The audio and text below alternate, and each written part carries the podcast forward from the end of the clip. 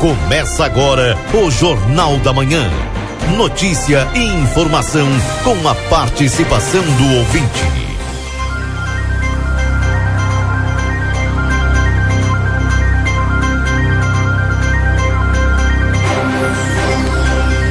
Alô, bom dia. Bom dia a você que está sintonizado conosco aqui na 95.3.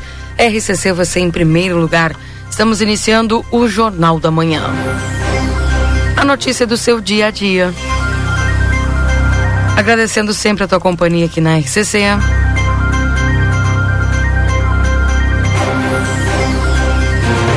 Você está no Jornal da Manhã. Tudo que é notícia, destaque, os fatos que estão acontecendo na nossa cidade, você sabe por aqui, através do nosso programa. Daqui a pouquinho, boletim da Santa Casa com o Newton. Mas eu já vou dar bom dia, que é o Valdinei Lima. Bom dia, Valdinei, tudo bem contigo? Boa semana. Boa semana, Keila. Bom dia para ti e aos nossos ouvintes. Eu não sei se vai ser uma boa semana para todo mundo, mas eu espero que sim, né? No transporte é, coletivo, por exemplo, eu saí cedo de casa hoje, sete, sete e pouco, para deixar o pessoal, e não vi movimento nenhum nas ruas, né? Que até estranhei, opa, mas o que está acontecendo? Claro, não tem, não tem ônibus, não passei por nenhuma linha de ônibus, né? Mas também não vi ninguém nas ruas. Né? Então o pessoal ou deixou para sair mais tarde de alguma forma de carona, enfim, tal. Muita gente vai acabar faltando na escola por conta do, do transporte coletivo e outras até mesmo no trabalho, né? Porque quando retornava teve gente na, nas paradas de ônibus, né? Esperando o ônibus desavisado, né? Quero dizer que a gente tentou já contato com a prefeita municipal para ouvi-la. Ainda no Jornal da Manhã, a prefeita prepara alguns documentos, né? E, e deve se manifestar ainda ao longo do dia de hoje. Então, essas são as primeiras informações. Para quem não sabe, né? O transporte hoje é por enquanto, não tem. Daqui a pouco o Marcelo traz no detalhe se tem alguma linha funcionando. E os nossos ouvintes também vão nos auxiliando aí, né, Keila? Exatamente. Trazendo as informações aí do que está funcionando, né? De repente tem alguma linha que está funcionando, então já pega o, o telefone aí já manda uma mensagem para nós. Também um outro ponto muito importante é a questão dos médicos na Santa Casa, com os pedidos, os médicos, né, com os pedidos de demissão. Nós vamos conversar hoje com um dos diretores do CIMERS para o interior a respeito desse assunto, desta pauta que é super importante, né? Até que ponto, né, e, uh, prejudica a, a saúde de Santana do Livramento. Mas eles seguem trabalhando ainda, né, Valdinei? Seguem trabalhando e seguem também pedindo demissão, né? Vamos atualizar esses números, né, com os CIMERS, né? Quantos até agora pediram demissão? É, e como é que fica, né? Ou se está avançando, né? Se estão negociando, né? Enfim. É porque é pra, só para as pessoas entenderem que quando a gente fala pede demissão, a gente já acha que a pessoa já no outro dia não foi trabalhar. Mas não é assim, não, né? Pelo que eu entendi. Não, não tem 30 dias e uhum. nem todos pediram ao mesmo tempo, foi aos poucos, né? Uhum. Ok. Vamos com o Newton. O Newton Irineu Souza Minho já está por aqui. E ele vai trazer para nós as informações lá da Santa Casa um boletim para Funerária Icarte Santa Casa e Santo Antônio Unidas para melhor atendê-lo. Bom dia, Nilton. Bom dia, Keila Lousada. Bom dia, ouvintes do Jornal da Manhã da Rádio RCC FM 95.3. Passamos a partir deste momento a informar o panorama geral de nosso complexo hospitalar Santa Casa. Até o fechamento deste boletim, os números são os seguintes. Nas últimas 72 horas, o pronto atendimento médico prestou 294 atendimentos, sendo 108 destes por urgência, uma emergência e 185 consultas. Na UTI tipo 2, estávamos com 10 pacientes internados nas primeiras 24 horas das 72. O total de atendimento pelo serviço SAMU nas primeiras 24 horas das 72, um atendimento foi prestado, de uma chamada recebida, sendo este atendimento clínico. Internações, nas últimas 72 horas ocorreram 28 internações, sendo 17 destas pelo convênio SUS e 9 por outros convênios distribuição de pacientes nas alas do complexo hospitalar, tínhamos o seguinte quadro distributivo nas primeiras 24 horas das 72. Na ala 1, 12 pacientes internados, na ala 2, 20, na maternidade 9, na pediatria 14, na ala de saúde mental 13 pacientes internados. Isto nas primeiras 24 horas das 72. O total de nascimentos nas últimas 72 horas ocorreram seis nascimentos, sendo quatro bebês do sexo masculino e dois bebês do sexo feminino. Ocorreram oito óbitos nas últimas 72 horas. Faleceram Elisa Odete Martins, eh, Lemes del Cueto, Valeriano de Souza Martins, Luiz Aquino Ribeiro, José Guido Pereira da Silva, Senira Pereira da Rosa, Silvia Melo Garcia, Silvia Melo Garcia, Dalila de Lima Teixeira e Vilmar Darcy eh, Cardoso de Los Santos. Para encerrar este informativo, um comunicado importante à população santanense. Estamos operando com regime, regime de sistema 3A em nossa cidade, regime de extrema emergência no complexo hospitalar. Não estão autorizadas as visitas a pacientes, exceto o sistema de trocas informado no momento de internação. Assim, com acesso restrito a toda a área interna e externa do complexo, permanecendo no local apenas usuários e colaboradores. Lembramos que é obrigatório e indispensável o uso de máscara no ambiente do complexo hospitalar. Por se tratar deste nosocomio instituição de saúde, a máscara ser um EPI, equipamento de proteção individual Pedimos a compreensão e principalmente os cuidados de todos para vencer a Covid-19. Gestão 2022, transparência, comunicação e resultados, com as informações do panorama geral do Complexo Hospitalar Santa Casa. Para o Jornal da Manhã da Rádio RCC FM 95.3, a mais potente da fronteira oeste, Nilton Irineu Souzaminho. Bom dia a todos e até amanhã, Keila Lousada. Até amanhã, Nilton. Obrigado pelas informações. O Nilton trazendo as informações através do Boletim da Santa Casa para a Funerária Icarte Santa Casa e Santo Antônio, unidas para melhor atendê-lo. São 8 horas da manhã, está chegando o correspondente Piranga Rede Gaúcha Sat. E, claro, você é o nosso convidado a permanecer ligado na programação. E nós vamos falar sobre esses assuntos, conforme o Valdinei já nos adiantou aqui, que são as pautas de hoje, é, trazendo aí algumas informações importantes para o seu dia a dia. Acompanhando toda a movimentação no centro da cidade claro, você sabendo tudo o que acontece aqui na RCC. Atualizando a temperatura nesse instante, quando são 8 da manhã, 17 graus e a previsão é de instabilidade em alguns momentos. Enfim, vamos aguardar aquela chuvinha acho que era para amanhã, já antecipou, né? E a máxima de até 22 graus no dia de hoje. Nós vamos ao correspondente e você permanece conosco aqui na 95. Não sai daí, RCC você em primeiro lugar. Bom dia.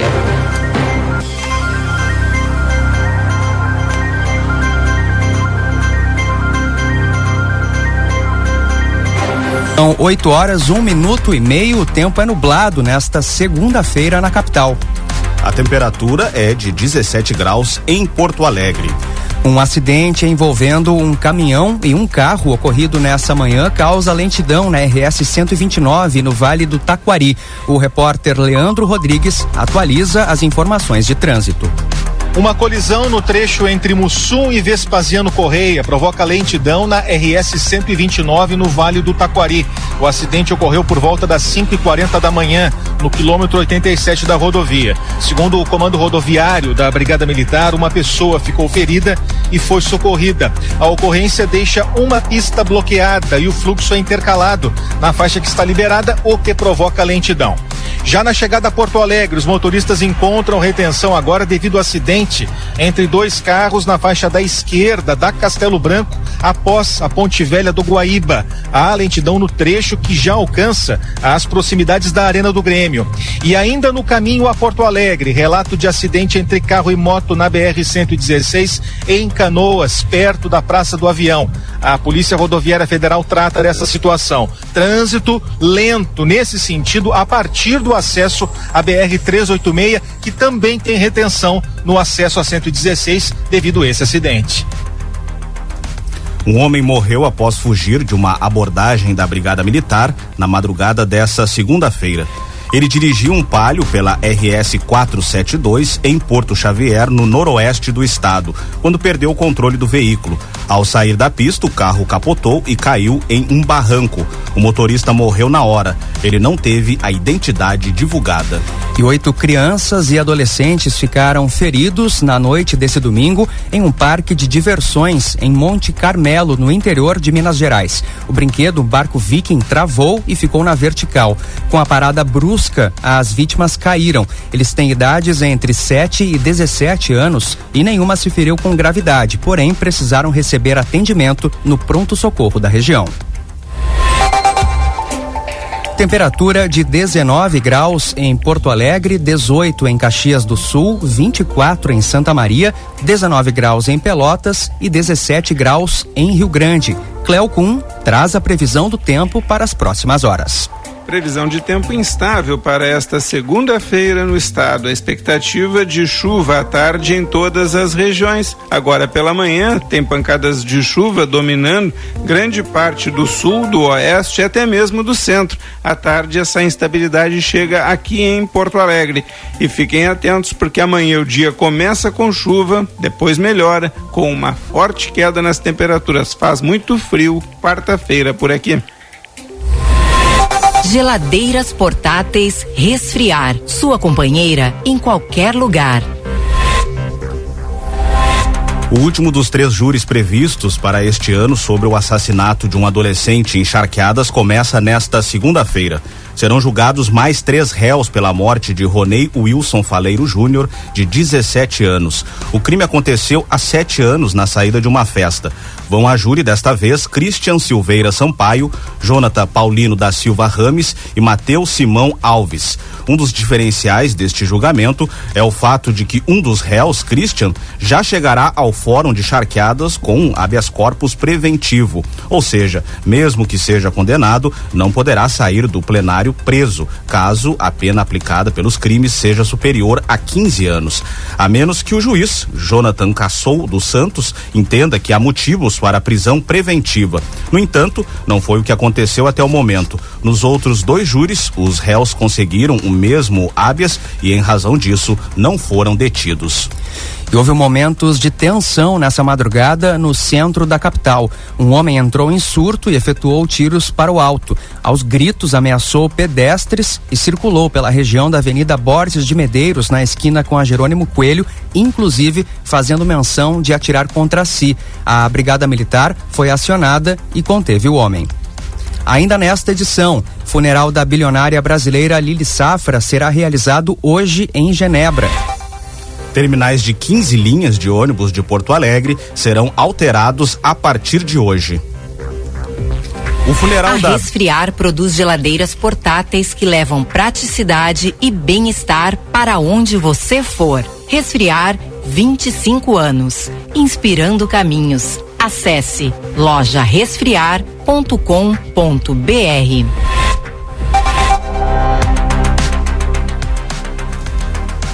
funeral da bilionária brasileira Lili Safra será realizado nesta segunda-feira em Genebra, na Suíça. Ela morreu no sábado. Lili tinha 87 anos. A causa da morte não foi revelada. Lili Safra nasceu no Rio Grande do Sul e foi casada com o banqueiro Edmond Safra, morto num incêndio em 1999. 99. Ela herdou boa parte da fortuna do marido. Pelo último ranking da Forbes, Lili tinha uma fortuna avaliada em mais de 6 bilhões de reais. Serão retomadas nesta manhã as buscas a um homem de 41 anos que desapareceu no sábado após um barco virar na Lagoa dos Gateados, em Palmares do Sul, no litoral norte. Um segundo tripulante da embarcação conseguiu nadar até a margem e pedir ajuda. Por ser um local grande e de difícil acesso, mergulhadores da capital vão reforçar os trabalhos junto com apoio aéreo da Brigada Militar. O barco foi localizado nesse domingo. Agora em Porto Alegre, 8 horas 7 minutos, temperatura de 19 graus. Serviço. A partir de hoje, 15 linhas de ônibus que partem da Praça Parobé, no centro de Porto Alegre, terão os terminais alterados. O local foi bloqueado para a continuação das obras de melhorias e revitalização do chamado quadrilátero central. A Rua General Vitorino também terá um trecho interrompido para obras do Departamento Municipal de Água e Esgotos. Será entre as ruas Vigário José Inácio e Doutor Flores. Estará proibida a circulação de veículos no trecho entre a Praça Parobé e a Vigário José Inácio. A lista com as linhas que terão alterações e os novos locais de partida está em GZH. A aplicação da quarta dose da vacina contra a Covid-19 em Porto Alegre prossegue hoje para o público a partir dos 40 anos. Nesta segunda-feira também começa a imunização com a terceira dose para pessoas a partir dos 30 anos que iniciaram o esquema vacinal com a da Janssen e receberam a segunda aplicação até 11 de março, portanto, há quatro meses. O atendimento ocorre em 37 postos de saúde e no shopping João Pessoa. Já a unidade móvel vai estar na Rua Silveiro, ao lado da sede da RBS TV, no bairro Santa Teresa, também com vacinas contra a gripe. Será entre nove da manhã e três horas da tarde para todos os públicos. A Transurb voltou a registrar furtos de cabos. O ataque mais recente ocorreu nessa madrugada na estação Sapucaia. Por isso, os trens realizam viagens com velocidade reduzida.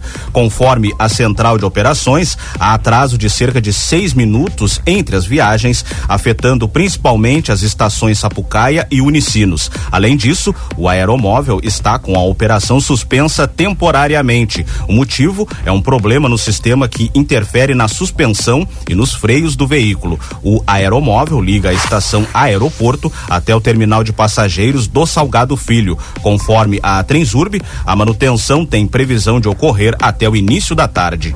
Profissionais do setor cultural de Canoas podem se inscrever a partir de hoje na segunda etapa do Auxílio Emergencial da Cultura. A iniciativa vai contemplar 285 pessoas com pagamento de R$ reais em parcela única. O prazo vai até sexta-feira. Interessados devem ir à Secretaria Municipal de Cultura no centro de Canoas para fazer a solicitação.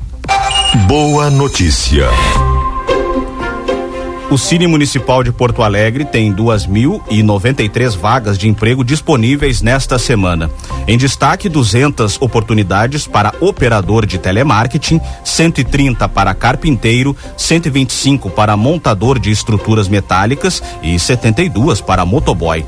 Os interessados devem se dirigir à sede do Cine no centro da capital. Em Novo Hamburgo, no Vale dos Sinos, a Agência Municipal de Emprego está com 196 vagas. A oportunidades para auxiliar de cozinha, auxiliar de produção, vendedor, entre outras. Os interessados devem comparecer à sede da agência na rua Joaquim Pedro Soares ou acessar o aplicativo Cinefácil. Em instantes, incêndio atinge prédios na região da 25 de março e deixa dois bombeiros feridos em São Paulo. O sepultamento do corpo do guarda municipal e tesoureiro do PT, Marcelo Aloísio de Arruda, será realizado nesta segunda-feira. Ele morreu ontem após ser baleado durante a própria festa de aniversário em Foz do Iguaçu, no Paraná. Os disparos foram feitos pelo policial penal federal Jorge José, José da Rosa Guaranho, que também foi ferido pelo guarda municipal durante a troca de tiros. O boletim de ocorrência cita que o autor chegou ao local gritando palavras de apoio ao presidente Jair Bolsonaro. Um incêndio de grandes proporções atingiu prédios comerciais no centro de São Paulo. O fogo começou por volta das 9 horas da noite passada na rua Barão do, de Duprá, esquina com a 25 de março. Segundo os bombeiros da capital paulista, 13 caminhões foram necessários para combater as chamas. Dois bombeiros ficaram feridos.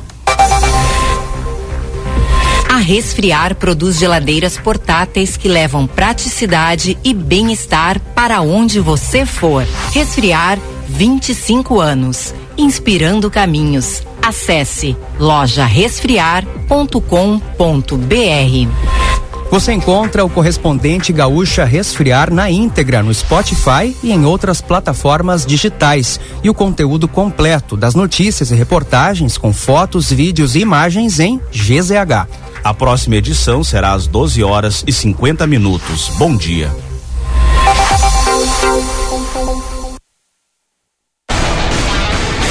Jornal da Manhã. Comece o seu dia bem informado. Jornal da Manhã. A notícia em primeiro lugar. 8 horas e 13 minutos.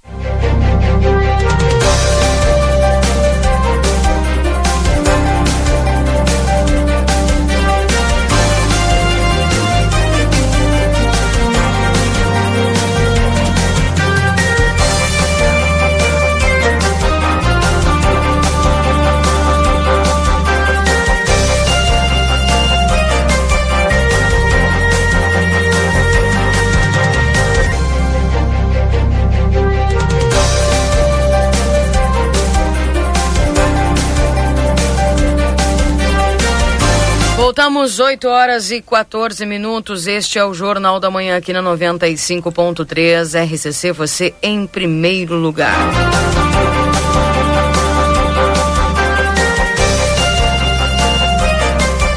Agradecendo sempre a companhia aqui na 95.3.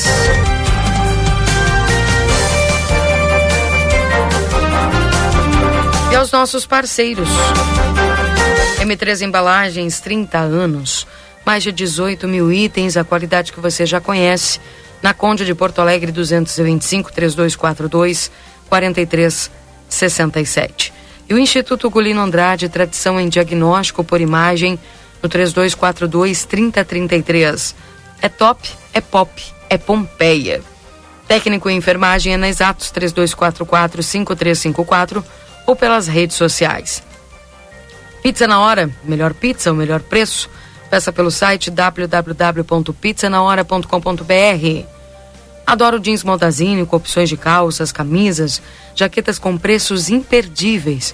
A Modazine, a moda é assim. Retífica Everdiesel, maquinário, ferramentas e profissionais especializados. Escolha uma empresa que entende do assunto. 3241-2113 e o 984540869. A temperatura nesse instante em livramento é de 17 graus. Para Sunshine Restaurante Café, onde o amor é o principal ingrediente. WhatsApp 3242 4710. Supermercado Celal na Pouarres 232. Telefone para, para teleentrega 3242 1129. Postos Espigão e Feluma, a gente acredita no que faz. Clínica Pediátrica Doutora Valene Mota Teixeira, na 13 de maio, 960 3244 5886. Corre para Zona Franca, é um show de moda.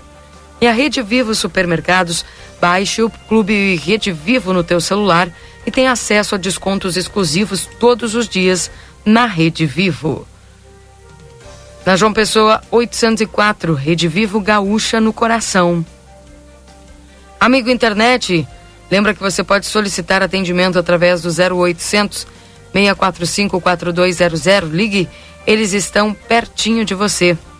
Consultório de Gastroenterologia Dr. Jonathan Lisca, na Manduca Rodrigues, número 200, na sala 402. Agenda tua consulta no 3242 3845. E na Unicred, o cooperativismo vai além do sistema econômico, ele é uma filosofia de vida para nós, cooperar é se preocupar, é estar presente, é cuidar da tua comunidade. E é por isso que a Unicred escolhe cooperar todos os dias. Clínica Reabilita, fonoaudióloga Ingrid Pessoa, na Brigadeiro Canabarro 727, WhatsApp 98441 5186. Vida Card, no 3244 4433, agenda tua consulta. Doutora Miriam Vilagran, neuropsicopedagoga, atendimento toda terça-feira. Doutor Eleu da Rosa, psiquiatra, toda terça, quarta e quinta. Doutor Antônio Cabreira, pneumologista, de terças a quintas-feiras. Esse é o Jornal da Manhã aqui na 95.3. Quero saudar e dar bom dia ao repórter Marcelo Pinto, que já está nas ruas de Santana do Livramento, para relatar que ele está verificando né, o que ele está visualizando, também para trazer informações aí a respeito das entrevistas ao longo do dia de hoje. Bom dia, Marcelo! Bom dia, minha amiga Keila Lousada. Sabe que começando a chover, Keila, justamente a hora que eu tô aqui, eu vou ter que entrar pro, pro carro, né?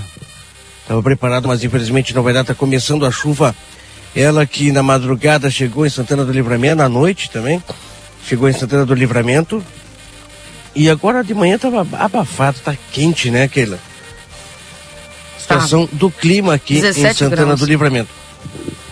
E justamente hoje, quando não encontramos ônibus para o transporte das pessoas das suas residências para o centro de Santana do Livramento, para o trabalho. Não tem, Keila. Nenhuma parada, não tem ninguém esperando. Às vezes alguma pessoa desavisada poderia estar, mas não encontramos ninguém em parada de ônibus. Encontramos sim uma movimentação acima do normal de pessoas caminhando em direção ao centro. Isso nós notamos lá no bairro Armo, quando nós deslocávamos para Santana do Livramento, em alguns pontos aqui no Wilson, algumas pessoas caminhando, se deslocando para o centro a pé. Porque não tem alternativa, não é, Keila? Exatamente. O, pegar o, tu pegar um táxi, um motoboy até o centro, um dia, dois dias tá. Mas depois complica o jogo, não é?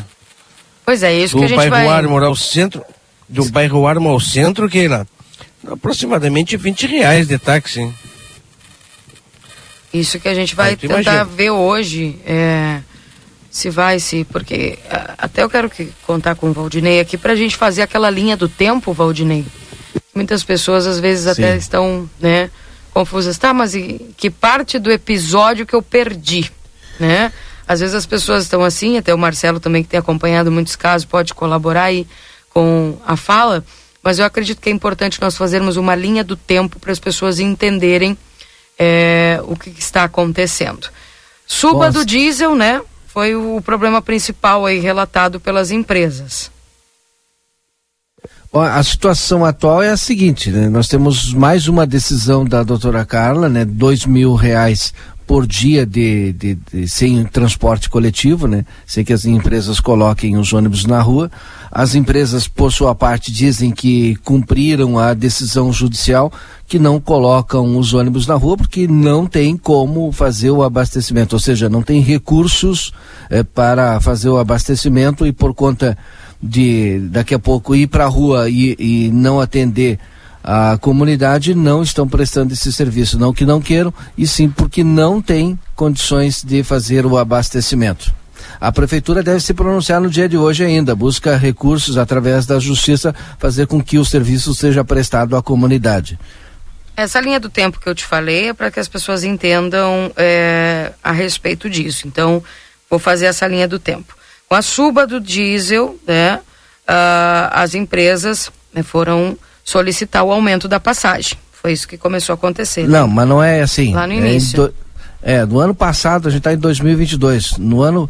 Não, se fizer uma linha do isso. tempo. Se tu fizer uma linha do tempo, tu vai voltar no governo passado, que já teve o problema do aumento, lembra? Lembro, claro. Aí foi, voltou e aí ficou nos 30 centavos. Isso. Bom, aí foi decidido que o aumento seria uma vez por ano.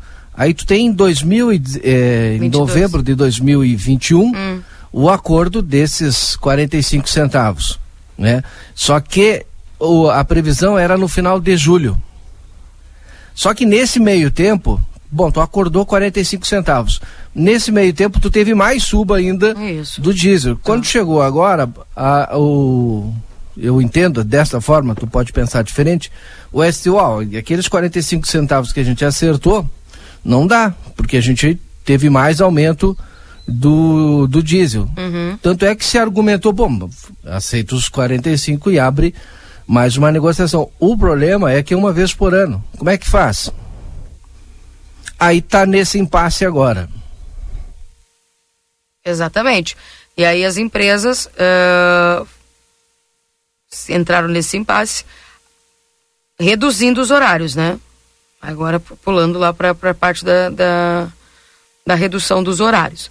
Foi reduzido os horários dos ônibus. A prefeitura entrou na justiça para que fosse retomados os horários normais do ônibus.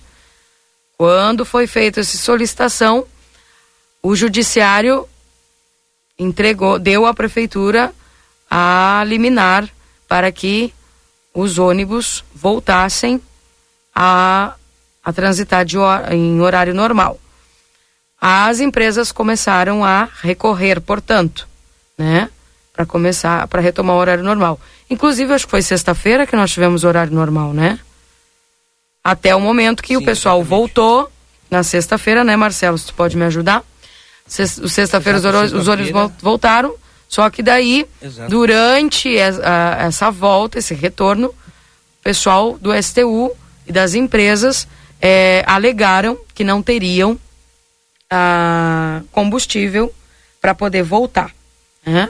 E aí começou a acontecer as panes secas.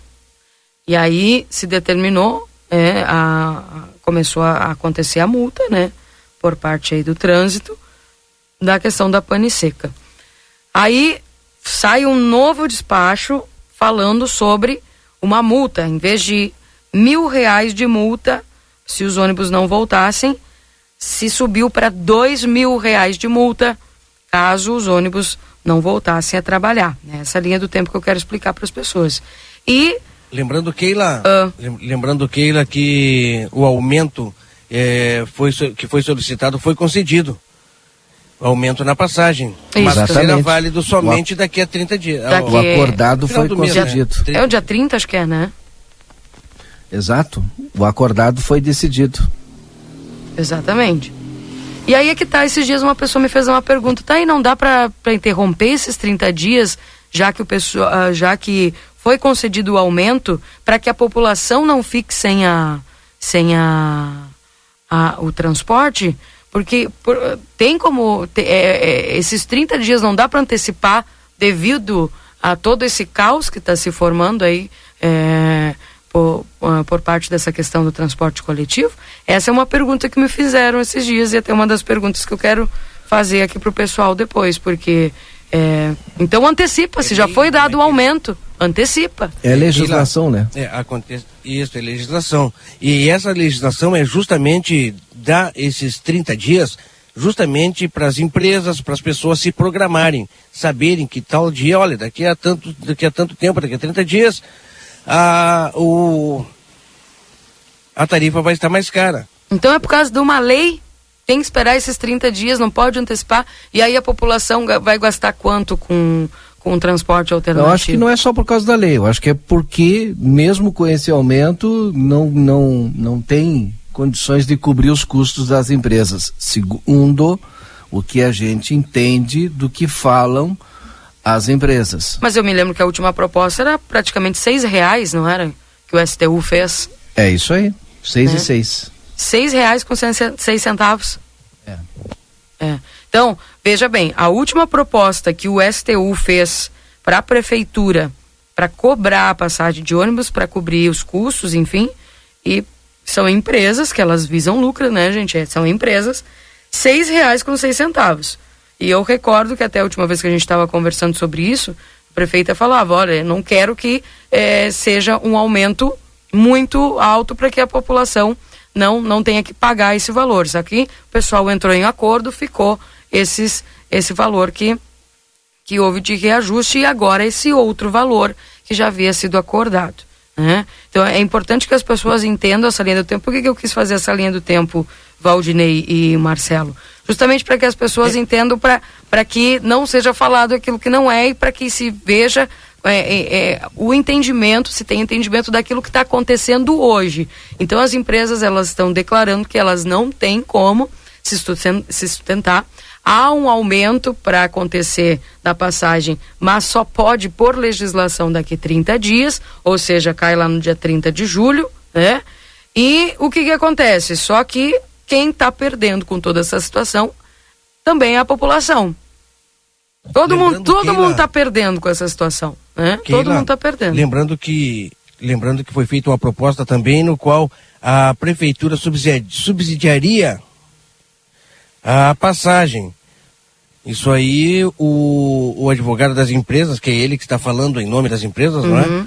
é? Em live, junto no resenha, junto com o, o Yuri, é, colocou essa proposta e, e ainda na sequência falou que deu o nome de cidades, né?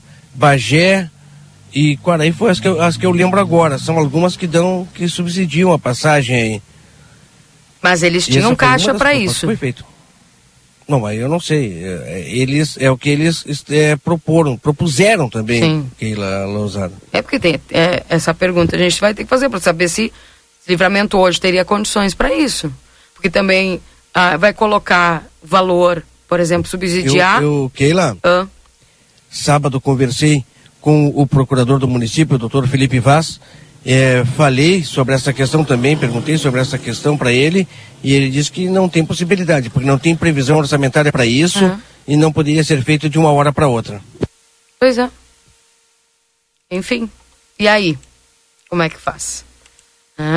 Outras pessoas também nos perguntam aqui, tá, mas e por que que, então, se, se, se esse pessoal já não, não está conseguindo, eh, não tem outras pessoas que possam prestar o serviço, também é outra pergunta que nos fizeram. Enfim, há várias perguntas que são feitas pela população, né? Há várias perguntas que são, são feitas pela população e a gente espera aí poder é, falar com a prefeita ou com alguém da prefeitura a respeito desse caso para sanar essas dúvidas, para que as pessoas entendam o que está acontecendo, né? Entendam o que está acontecendo de uma forma que se possa regularizar essa situação, porque todo mundo está perdendo.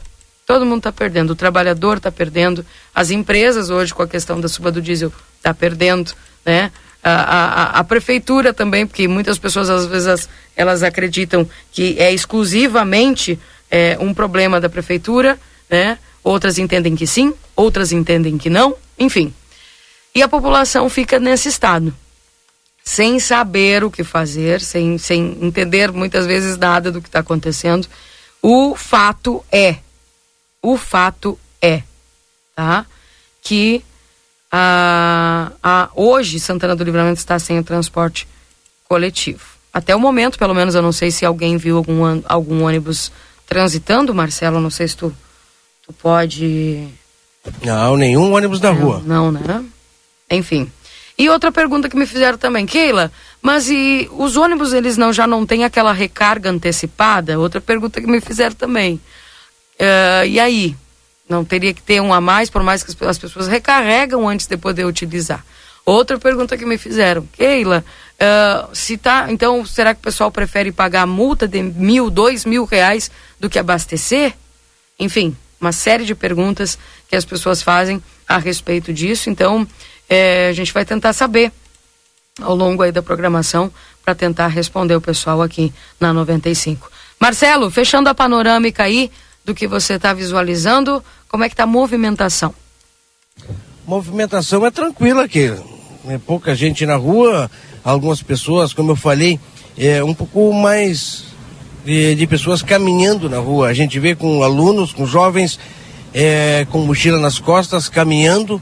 E são pessoas que eu creio eu que estariam utilizando o transporte público para é, chegarem até as suas escolas. E outras pessoas é, também o uso de motoboys. A gente já viu algumas motos na rua é, com, com passageiro nesse primeiro horário. É a alternativa que as pessoas estão utilizando para poderem chegar no horário nos seus locais de trabalho. Pois é. Sabe que uma pessoa me mandou mensagem agora é, dizendo o seguinte: é, Keila, parece que o pessoal, uh, uh, seja táxi, seja motoboy, tá até alguns acharam até mais elevado o valor. Será que está realmente acontecendo isso? Não sei, mas é o que o pessoal está comentando aqui. Mensagens dos nossos ouvintes. Obrigada, viu, Marcelo? Daqui a pouco você volta de outro ponto da cidade, trazendo mais notícias e informações aqui através da 95.3. Pessoal mandando mensagem e falando aqui a respeito dessa questão, tá bom? Uh, bom dia. Gostaria de saber como está a situação dos funcionários dessas empresas do transporte que estão paradas, estão sem trabalhar e os salários como ficam.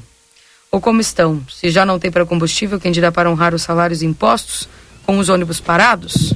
Pois é, outra pergunta. Segundo o advogado do, das empresas, o Enoch, o doutor Enoch, ele falou que na sexta-feira o dinheiro que foi é, recolhido durante o dia foi entregue um vale para os funcionários, que tem empresas aí que também eh, já não cumpriram com o salário do mês anterior.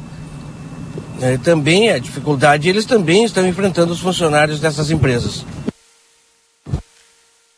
8 horas e 33 minutos. Bom dia, Keila. Quem vai estar conosco aqui? A Helena. Keila, bom, bom dia. Ontem à tarde levei minha filha na Praça General Osório e fiquei apavorado com o estado dos brinquedos e dos aparelhos para os exercícios físicos. Tudo sucateado, sem contar que nos balanços para as crianças havia uns adolescentes com mais de 15 anos e nos aparelhos tinham crianças sovando e batendo os mesmos e os pais olhando sem fazer nada. Por isso tem às vezes que eu penso que nossa comunidade não merece que façam melhorias em locais desse tipo, pois a população não cuida. Quem cuidará? É a pergunta do Carlos. Sabe que eu estava conversando isso com uma pessoa agora, um, um tempo, falando sobre isso.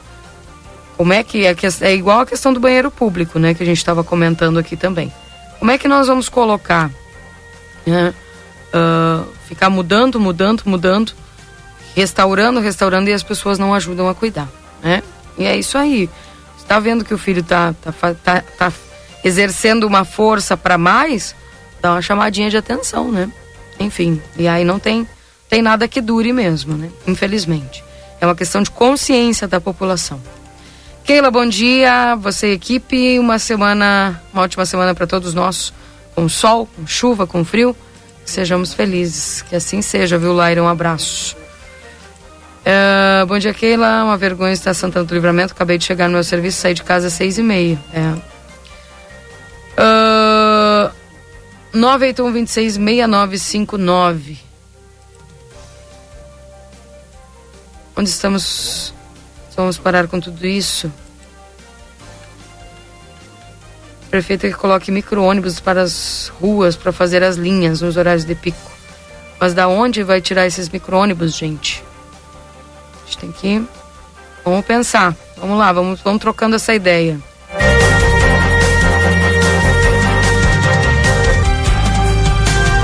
Valdinei já está na linha conosco, doutor Enol. Vai trazer algumas informações importantes aí a respeito de toda essa situação. Ele que é advogado do STU. Bom dia, doutor Enoque. Bom dia, Keila. Bom dia, Valdinei. Bom dia a todos os ouvintes. É um grande prazer participar com vocês nessa manhã. Eu estou um pouco gripado, mas não dá bola.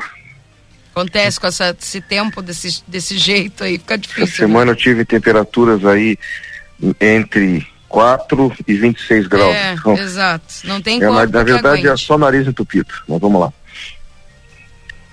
Doutor Enoque, segunda-feira, é, sem o transporte coletivo, né? A gente falava agora há pouco aqui e a gente gostaria de ouvi-lo, né? A gente explicou aquilo que a gente entende com as suas entrevistas, em si, de que as empresas não cumpriram, aliás, que as empresas cumpriram a decisão judicial, é, mas agora, nesse momento, estão impossibilitadas de colocar os ônibus na linha por conta de não terem né, recursos suficientes para fazer o abastecimento.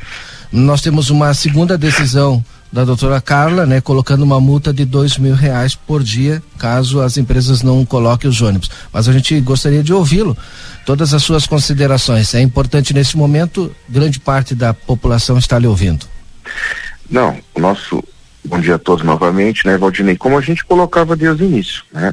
A situação ela é de conhecimento de todos. Né? Ontem à noite eu ainda coloquei ao Tribunal de Justiça do Estado a nossa preocupação esclarecer que nós não estamos desobedecendo o Poder Judiciário. Nós cumprimos a decisão quando foi possível cumpri-la. Né? Desde o início, nós colocamos uh, a situação ao município. Né?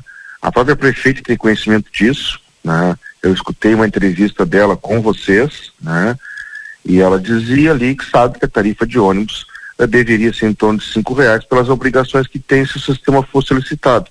Ora, qual é a diferença do sistema licitado ou não licitado? Nós pagamos trabalhador igual, se por força de dissídio, nós temos que adquirir o combustível igual. O que vamos discutir é, é ônibus novo, não ônibus novo, ônibus melhor, sim, tem que melhorar. Agora eu tenho falado, temos conversado bastante, né, Valdinei, que uh, existe uma proporcionalidade entre o serviço prestado e a tarifa uh, colocada. Eu me refiro sempre ao almoço. É possível almoçar por 10 reais? Sim, é possível almoçar por 10 reais. Agora não vamos comer no espeto corrido por 10 reais. E o que está acontecendo em Santana do Livramento é que nós ainda temos uma tarifa vigente de R$ reais e trinta o óleo do diesel custa R$ reais e seis centavos. Ou seja, uma passagem para comprar um litro de diesel precisa duas passagens e meia.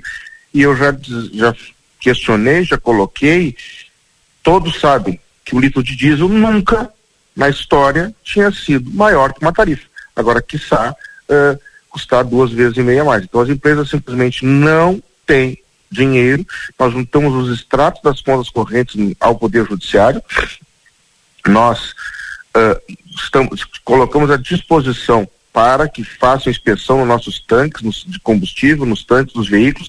Nossos próprios motoristas uh, não estavam querendo mais sair das garagens com pouco combustível nos ônibus, porque teve motorista autuado pelo município, o PNC, que levou pontos na carteira, ou seja, transcendeu a relação a empresa-município passou para o trabalhador a, a ser pontuado na sua, sua carteira nacional de habilitação.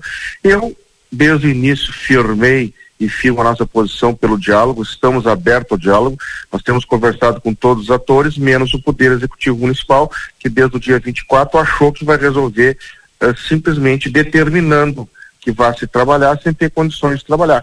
Ora, o juiz pode mandar, Valdinei, tu ir para a rádio trabalhar X horas, só que se não tiver ônibus, se não tiver carro, se não tiver como ir, não adianta. Ele vai ter que te uhum. levar.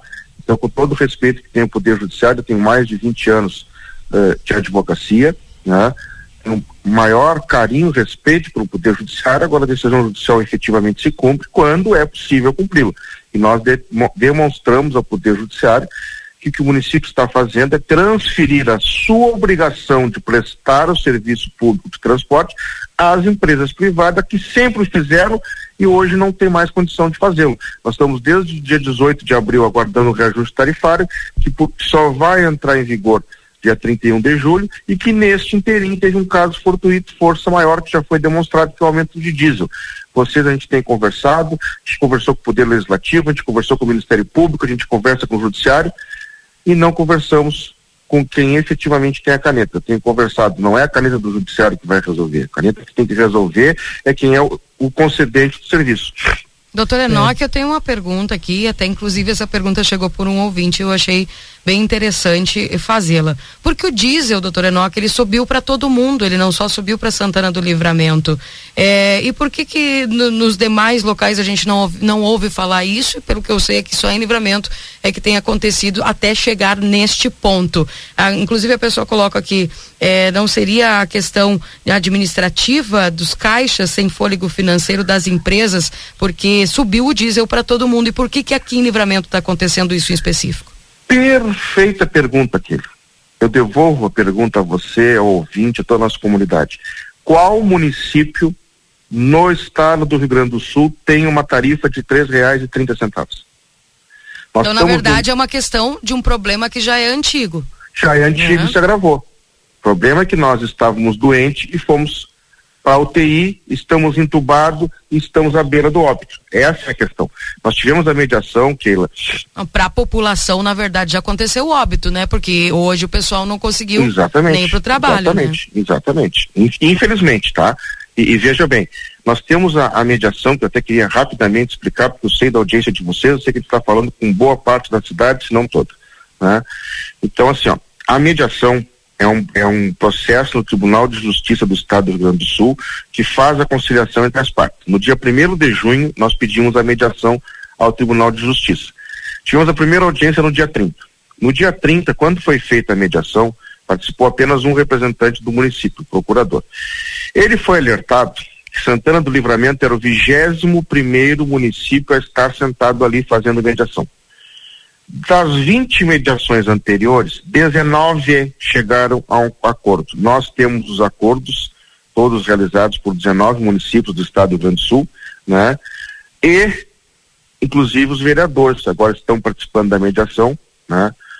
Receberam esse, o vereador Rafael, o vereador Lagberto e o vereador Felipe. Eles foram ingressados na mediação e nós temos uma sessão agora às 14h30 que eu espero a sensibilidade do Poder Executivo de tentarmos uh, evoluir, tentarmos negociar. E nessa mediação o município foi alertado que o único município que até então não tinha realizado algum socorro às empresas, tomado algum, alguma uh, medida, foi o município de Alvorada, o sistema colapsou e parou. Nós somos o segundo município a colapsar e parar. Então não é só Santana do Livramento. Tem 21 municípios, de 21, 19 fizeram acordo, dois não fizeram acordo, entre os dois está Santana do Livramento. E tem outros municípios que não fizeram acordos imediatos, mas que tomaram as suas soluções. Eu poderia falar o estado inteiro, que eu trabalho em diversos, diversos municípios, mas eu gosto de falar as peculiaridades regionais. Então, nós saindo uh, de livramento, vamos olhar Quaraí. Quaraí, nós temos o transporte gratuito. A prefeitura subsidia 100% do transporte, a população não paga nada e quem paga é a prefeitura. Decisão política. Bom, vamos para Bagé. Bagé, a tarifa vigente, que é 4,15. 4,15 contra 13,30. Olha a diferença. Tá? Só que Bagé, o prefeito decidi, reuniu com as empresas, eu participei da, das reuniões em Bagé, e decidiu aportar um subsídio de 65 centavos por esse problema do diesel. Então, Bagé, a tarifa é quatro reais e quinze. A prefeitura tomou uma decisão política de subsidiar 65 centavos, já enviou os projetos ao Poder Legislativo e, e vai ficar a tarifa uh, de 4,80 nos meses de julho, agosto e setembro. Né? Então, é uma decisão que se tomou. Então, a, a, essa é a questão. O diesel aumentou para todos. Agora, quem tem o frete foi ali aumentou seu frete. Né? E, infelizmente, a nossa tarifa foi reajustada, mas não foi, ela foi reajustada no papel, porque ela só vai entrar em vigor pelas peculiaridades locais. Eu dizia na Câmara de Vereadores, eu também não conheço outro município que a vigência da tarifa leve 30 dias. Porque não existe, a Petrobras não diz assim, não, ok, ó, o diesel vai aumentar, daqui a 30 dias vocês voltem aqui para pagar. Então o nosso custo, nosso custo de transporte, ele basicamente, em linhas gerais, ele é dividido em três partes. Metade é folha de pagamento, 50%. Então esse está lá o salário do dissídio, esse realmente, Keila e Valdinei, aumentam uh, anualmente. Né? Os outros 50%, 25% é o diesel, que não é mais 25%, no nosso caso já é mais, virou 50%, então não tem como pagar o resto das contas.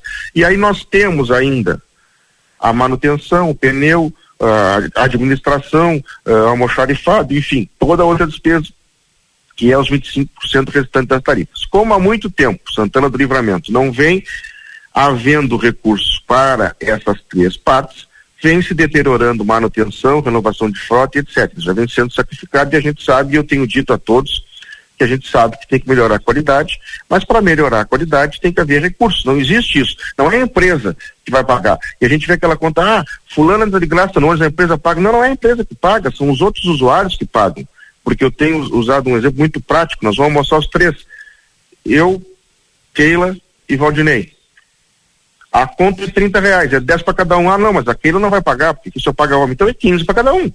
Então, não existe quem não pague. Os outros pagam a conta de quem não paga. E nós, eu não quero aqui parecer que a gente está numa guerra com o Poder Executivo, bem pelo contrário. Eu sei que o Executivo fez a sua parte, está tentando fazer, o ano passado teve reajustes uh, de tarifas que não haviam desde 2018, eu digo isso, as empresas talvez deixaram correr, também deixaram correr todos esses tempos, pois desde essa, Essa é uma pergunta que o pessoal faz. Então, é, se desde, 2018, desde 2018 não tinha reajuste e agora quer, é, se quer aumentar, aumentar, tudo de uma vez é, só. É, é que o que aconteceu? O Poder Executivo Municipal, e aqui eu não quero falar governo A, B, C ou D, mas a prefeitura é a mesma há 199 anos, é um CNPJ do Executivo, é o Poder Executivo. Hoje nós temos um um, uma prefeita no comando, né, nós tivemos outros prefeitos que não fizeram a sua parte, não deram reajuste, as empresas buscaram o judiciário, ficou uma discussão e o problema foi aumentando, aumentando, aumentando. E agora se construiu esse reajuste de 3,75 em abril para entrar em vigor praticamente em agosto, então nós vamos ver que passou-se o maio, passou-se o junho, passou-se o julho com a tarifa vigente lá de trás, né? E que não, e que nisto aconteceu a suba de 30% do diesel, que é de conhecimento de todos. Uhum. Eu, eu, eu, tenho colocado que eu tenho evitado discutir a tarifa técnica, né? Sim. Na Câmara de Vereadores eu fui questionado, ah, mas cadê o cálculo? Por que, que a prefeitura diz que é 375? Eu digo, bom, a prefeitura não tem um cálculo tarifário. Nós tínhamos um cálculo tarifário e entregamos a tarifa de seis reais. O município falou que não é seis reais, é 3,75. Eu digo, ok, eu não vou fazer essa discussão técnica, eu até sugeri ao município que contratasse uma consultoria, eu sugeri isso quando tive reunião com o vice-prefeito e os secretários. O mediar, a primeira reunião no dia 30, deu a mesma sugestão, olha, se o município não tem uma tarifa técnica, o município tem que contratar uma consultoria. Isso, isso porque eu, eu participei do executivo e, e, sou hoje da iniciativa privada e conheço as dificuldades do legislativo, eh, do executivo, de de empenho, de, de, conhecimento, de equipe técnica, e por isso já tinha sugerido lá no início, digo, olha, uhum. a gente faz uma medida paliativa, contrata uma consultoria, faz um diagnóstico e já é o preparatório para, inclusive, a, a tão desejada licitação que nós não somos contra, bem pelo contrário. Né? Então, o que está se, se colocando, uh, Keila e Valdinei, e, e, ouvintes. É uma situação bem prática. Então, assim, a partir de 3,75, não vou discutir toda essa questão técnica. Bom, 3,75, uma regra de 3, tá? 3,75 diesel custava 6. 6 reais, tá lá a nota fiscal. Peguei o município, 18 de abril, nota fiscal de diesel, 6 reais de livramento. 21 de junho, diesel, 7 reais 66 centavos. 6 para 7,66 é 30%. O diesel aumentou 30%. Como eu disse, o diesel deveria ser 25% do nosso custo. Então eu peguei os 30 e dividi por 4, é 7,5.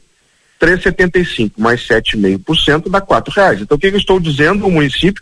Desde 30 de junho na mediação, estamos em 11 de junho, né? E já tinha dito lá na reunião que fizemos uh, no dia 22, né? O, a saída que temos, decretos 375, o município subsidia 70 centavos durante esses 30 dias da vigência, como todos os outros municípios estão fazendo. Eu citei 19 ali, mais Bagé, mais Quaraí, eh, Rio Grande subsidiou quando teve que subsidiar antes do aumento, Pelotas subsidiou quando teve que subsidiar antes do aumento, então 19, 20, 21, 22, 23, já tem 24 municípios, mais da metade que tem transporte, porque dos 497 uhum. municípios gaúchos nós temos transporte em menos de 50 municípios, né? E sugerimos isso, então. A prefeitura subsidia. Nesse meio tempo, contrata a consultoria, faz um estudo, porque nós temos um outro problema que vai estourar ali na frente.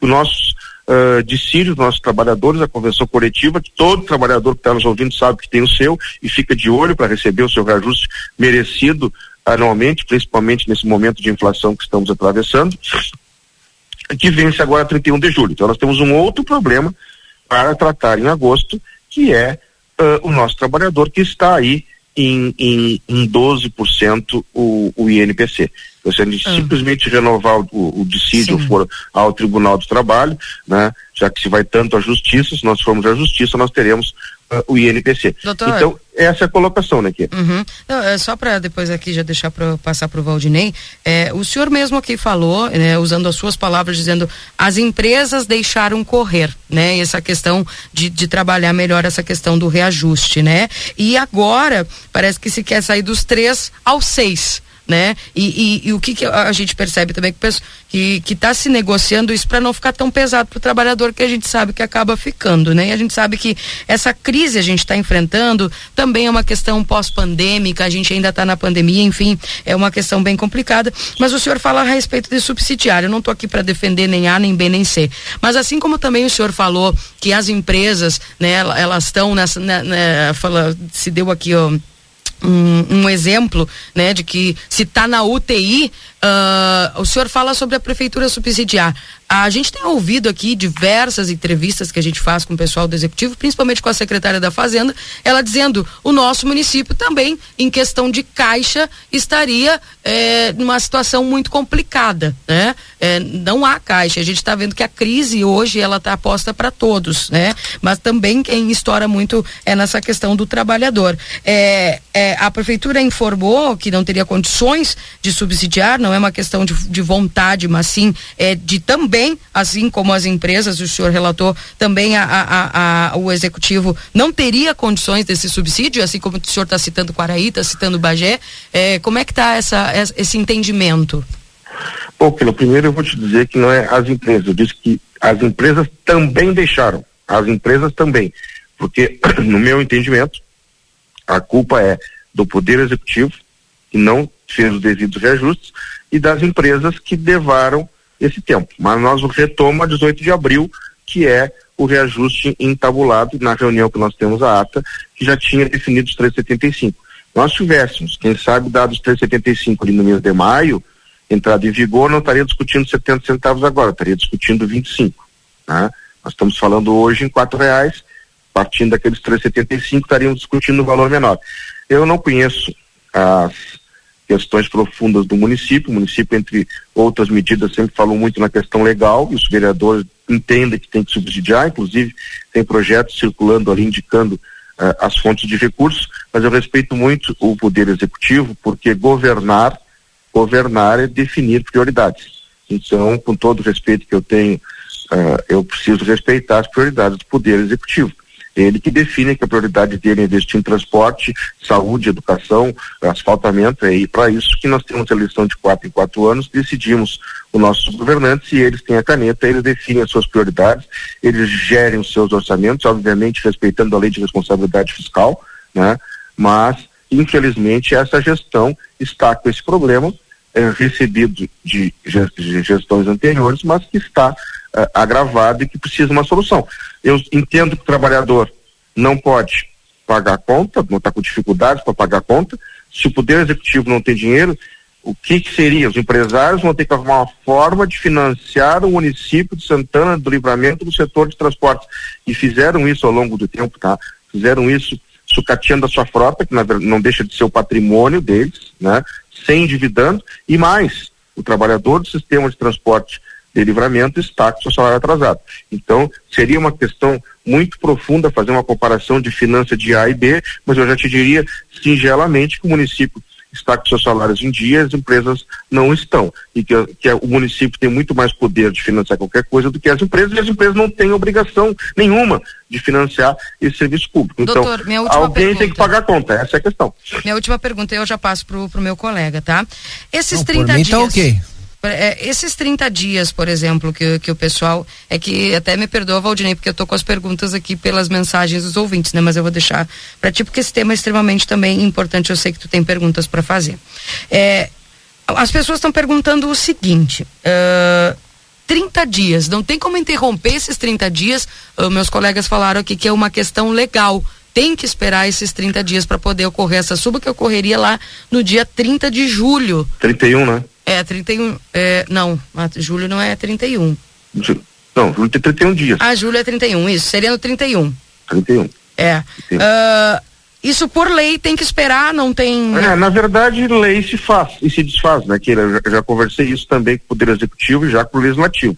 Uh, isso, é, essa determinação está no artigo 28 da Lei 6.067-2012 do município de Santana do Livramento, que diz que um reajuste tarifário, após decretado, leva 30 dias. Então, pelos trâmites que tem para fazer um decreto de, de transporte, leva 30, 60, 90 dias e tem mais desses 30. Eu já havia sugerido, tanto ao Legislativo quanto ao Executivo, que fizesse alteração nesse projeto de lei. Ah, mas demora. Sim, demora, mas nós já estamos batendo cabeça aí há 20 dias, né? Estamos desde o dia 22 nessa situação, 23, né? E hoje é dia 11. Né? Então a gente, daqui a pouco, um processo legislativo teria alterado isso.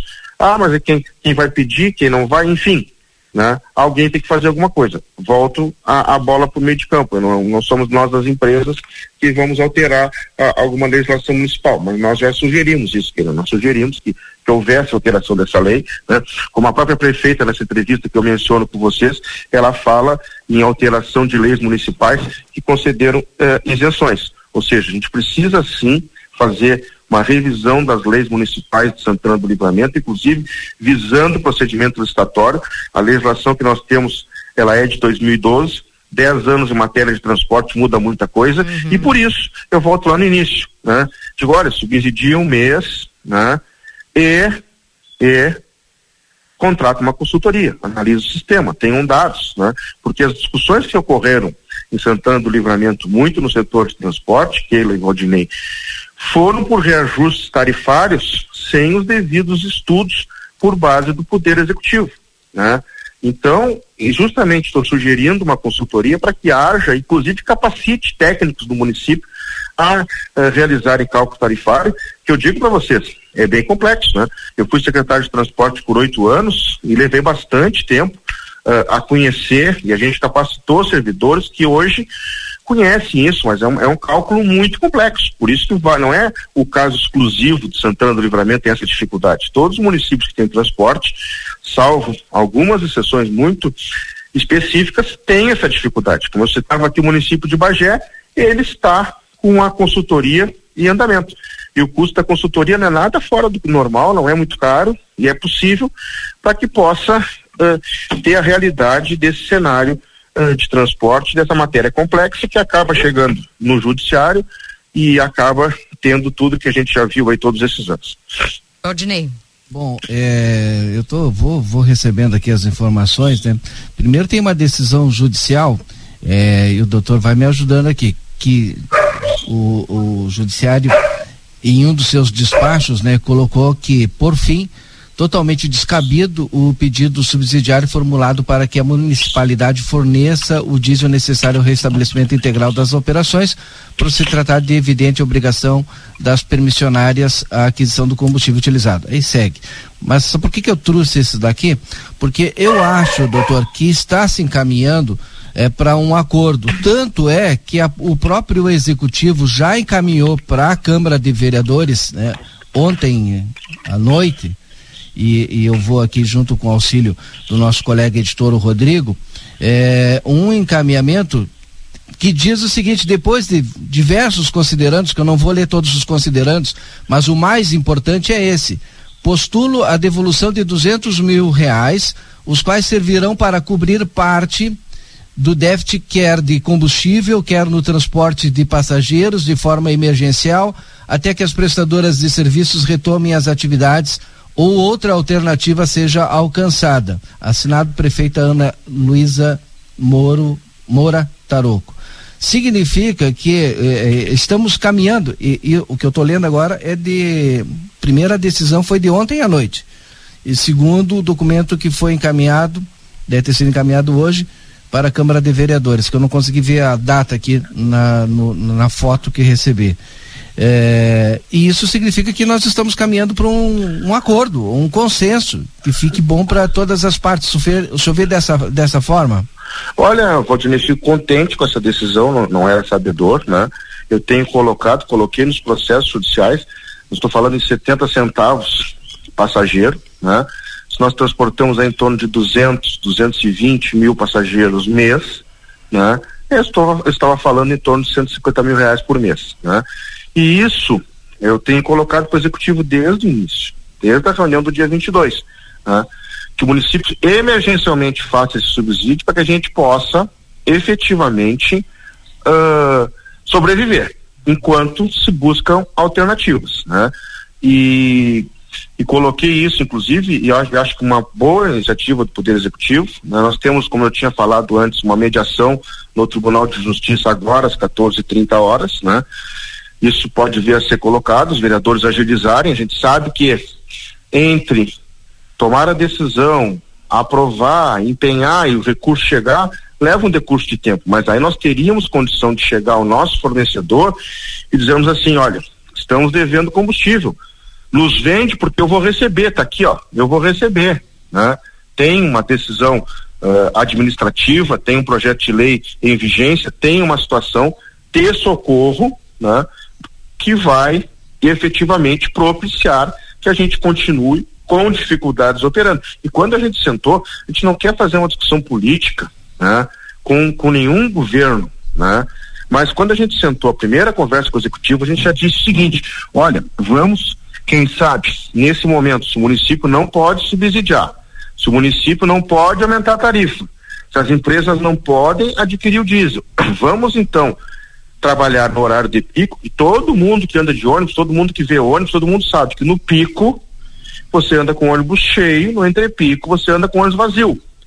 Para que nós economize diesel, vamos racionalizar a operação.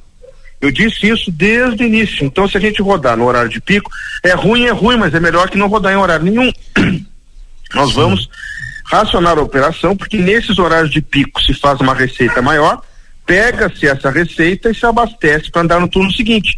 Mas se nós andarmos durante o meio da tarde, o meio da manhã e a parte da noite, com ônibus vazio, com cinco, seis passageiros, rodando lá no quilômetro, uma linha de 12 quilômetros, para levar um passageiro, vai e volta 24 quilômetros, gasta 10 litros de diesel, gasta R$ 76,60 de diesel e fatura 13,30. Não precisa ser muito entendido para ver que não, não fecha. Então isso foi o primeiro passo que nós dissemos, olha, não tem como subsidiar, não, mas o município optou por dizer, não, tem que trabalhar, tem que trabalhar, é obrigação das empresas, vocês tiram dinheiro da onde? da onde não tem. Esse ofício que eu li aqui para o senhor, a parte final, que eu acho que é mais importante, é, ele foi encaminhado hoje pela manhã, já foi recebido às 8h20 no Legislativo. Então são, Não, é um contente. ofício do Executivo com vários considerantes e hum, na parte final, que é super importante para as empresas, essa postulação de devolução de 200 mil reais. Olha, Valdinei, fico muito contente e digo a ti, a toda a população, isso mostra a disposição de diálogo, coisa que nós estamos pedindo uh, desde o início, apontarmos uma solução emergencial, né, resolvermos o problema por 30 dias, enquanto se toma as outras medidas necessárias, né? Eu espero que a gente consiga evoluir com essa medida, fiquei contente de saber disso, estou aguardando ansiosamente as às 14h30 a mediação do Tribunal de Justiça do Estado, para que a gente possa, quem sabe amanhã, estar com uma situação, se não normalizada, mas uma situação de atendimento à população com as condições que nós pudermos pactuar junto com o município. Desde o início a gente está se colocando não contra A, contra B, contra C, contra D né? É que o município, o poder executivo, é quem tem o órgão gestor, é quem toma as decisões. Sim. Me parece que a prefeita tomou uma decisão uh, bem importante nesse momento, né? Só que Nós estamos... Quero, é importante o doutor e eu também tomar todo cuidado com o que a gente fala. É um ofício, né? Na verdade, sim, do executivo. Sim, sim. Quem decide é o É o poder legislativo, mas, mas ter a iniciativa, eu tive é na Câmara, Câmara semana é a passada. Câmara de Vereadores, né? Isso, Isso, eu tive na Câmara semana passada, né?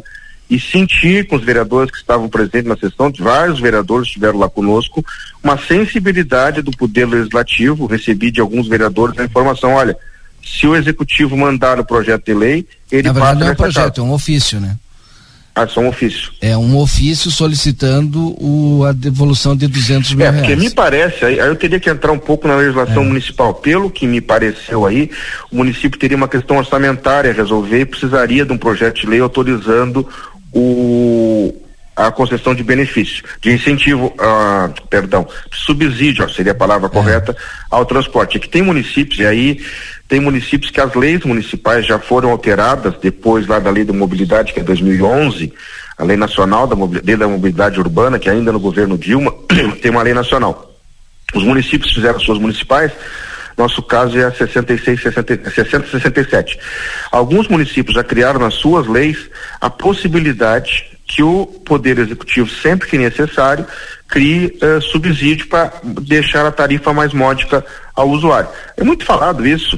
Uh, São Paulo, São Paulo a tarifa já é subsidiada há muito tempo, né? Uh, a, a, Porto Alegre, a prefeitura, a, pra, a, a tarifa já é subsidiada há muito tempo, desde o governo anterior, já vinha com subsídios, foi o pioneiro. Essa mediação que nós estamos fazendo no tribunal é, é dentro, é, ela iniciou por Porto Alegre, né? O, Tribunal de Justiça viu que vários municípios estavam judicializando, como, tá, como estamos nós hoje, livramento, com processos que não terminam, porque vai decisão para lá, decisão para cá, decisão para lá, decisão para cá, e a população fica no meio. O que, que o judiciário fez? Criou esse, essa Câmara de Mediação específica para transporte coletivo, capacitou mediador, uh, mediadores que entendam do cálculo tarifário, porque essa é a grande dificuldade, né? O juiz que atuam nas varas, o juiz atua numa cobrança de um aluguel, atua no transporte coletivo, atua com o paciente que está doente, ou seja, não tem essa dedicação sobre a matéria que é complexa, né? Embora tenhamos juízes em Santana do Livramento que eu já vi que conhecem um, um, bastante a situação, né? Então, o tribunal capacitou esses mediadores para que os municípios mais rapidamente pudessem tomar as decisões, né? E como a Keila falava, a dificuldade do trabalhador eh, em pagar uma tarifa mais cara, né? Mas também a impossibilidade das empresas de operarem, né? Então, essas questões todas, eu acho que é um bom caminho, né? Começamos a andar, né, Valdinei? Então, vamos aguardar é, agora à tarde a mediação. Nós continuamos à disposição do executivo para sentarmos, para conversarmos, para construirmos juntos. Eu acho que nós sós vamos avançar se nós construirmos juntos. É, executivo, legislativo, empresas operadoras, todos construíram juntos. Já tivemos do Ministério Público também, o Poder Judiciário também é importante, porque esse problema do transporte muito bem colocou a prefeita Ana. Bota no Google que vocês vão ver que é um, é um grande de um problema, não é um problema de Santana do Livramento. Quando eu vi e tenho acompanhado um pouco a cidade, eu vejo o problema da Santa Casa, né? O problema da saúde é um problema que também acode outros municípios, né? Mas não é, não são tantos municípios quanto o problema do transporte, que é de norte a sul, uh, de leste a oeste do país, pelas circunstâncias que vem atravessando, vem atravessando. Obrigado, doutor Enoque.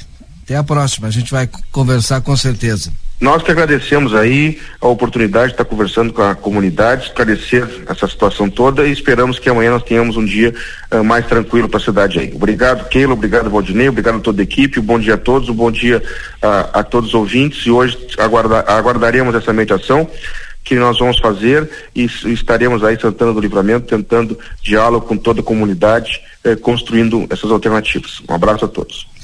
Obrigada, doutora Enoque. Antes de, de, de, irmos aí com a sequência do programa, cabe aqui a gente trazer outra informação. É, e a gente vai tentar o presidente do Legislativo agora, viu? Vamos tentar ouvir o, presidente do Legislativo, vereador Aquiles Pires. O secretário de Saúde de Santana do Livramento, secretário Paulo, Paulo Vargas, é, acabou pedindo demissão é, da secretaria, viu? Ele por conta de as, segundo as informações que apurei por conta de, de, de, de, enfim de problemas pessoais acabou pedindo demissão nesta segunda-feira. Não é mais o secretário de saúde. A gente vai apurar agora quem será o, o próximo secretário de saúde quem será o indicado aí pelo executivo. Nesse momento é, o adjunto né está é, lá tá, seguindo né as, as porque a Secretaria de Saúde não para, né? Não. Não para. A Secretaria de Saúde, enfim. E o secretário eh, pediu demissão no dia de hoje. Então, essas são as primeiras informações. Ao longo do dia, a gente vai apurando as demais. Né? Bem. Ao longo do dia, então, fique ligado aqui na 95.3. 18 graus e a temperatura. Parece que eu percebo o solzinho, Marcelo Pinto. Surgindo aí, pelo que eu posso ver, timidamente. Mas é o solzinho que está por aí, né? Pelo menos isso, Keila, para amenizar todo esse problema que acontece em Santana do Livramento. É, não é. É, o sol está atrás das nuvens, é um sol fraco, o céu azul já começa a surgir, mas tem um solzinho sim pintando na jogada, Keila Lousado. Bem, 9 horas e 10 minutos. Esse é o Jornal da Manhã aqui na 95.3. RCC, você em primeiro lugar. Temos aqui um intervalo, Valdinei. A gente não fez ainda o primeiro intervalo. Não sei se eu posso ir agora ou vamos depois. Pode ir. Vamos então ao intervalo. Daqui a pouco nós voltamos com mais informações aqui na 95. Jornal da Manhã. Comece o seu dia bem informado. Cartão Rede Vivo. Teu inverno com mais economia. Presunto fatiado quilo 18,99. Colchão de dentro bovino resfriado o quilo na peça inteira sai por 34,99. Colchão de dentro bovino resfriado pedaço quilo 36,99. Carne moída bovina Calegaro congelada 500 gramas 10,98. Ofertas exclusivas Rede Vivo para aproveitar os sabores da estação. Vestibular de Inverno Ayanguera. A oportunidade que você esperava para fazer uma graduação EAD com uma bolsa de até 100% de desconto é agora. Inscrições até o dia 8 de julho pelo WhatsApp 55 3244 5354 ou no nosso polo na Rua Conde de Porto Alegre 841. A Faculdade dos Brasileiros e Uruguaios da nossa fronteira é a Ayanguera.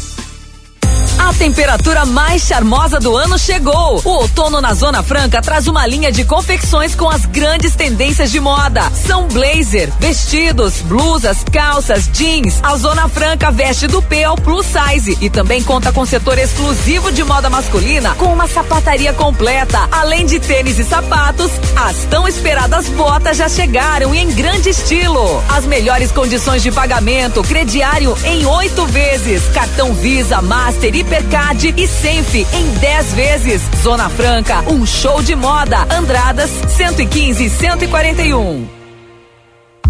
Até 70% de desconto. É isso mesmo.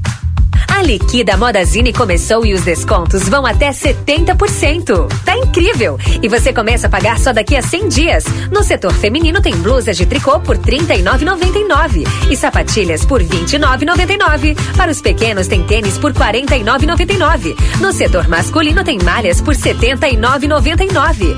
Corra na Modazine.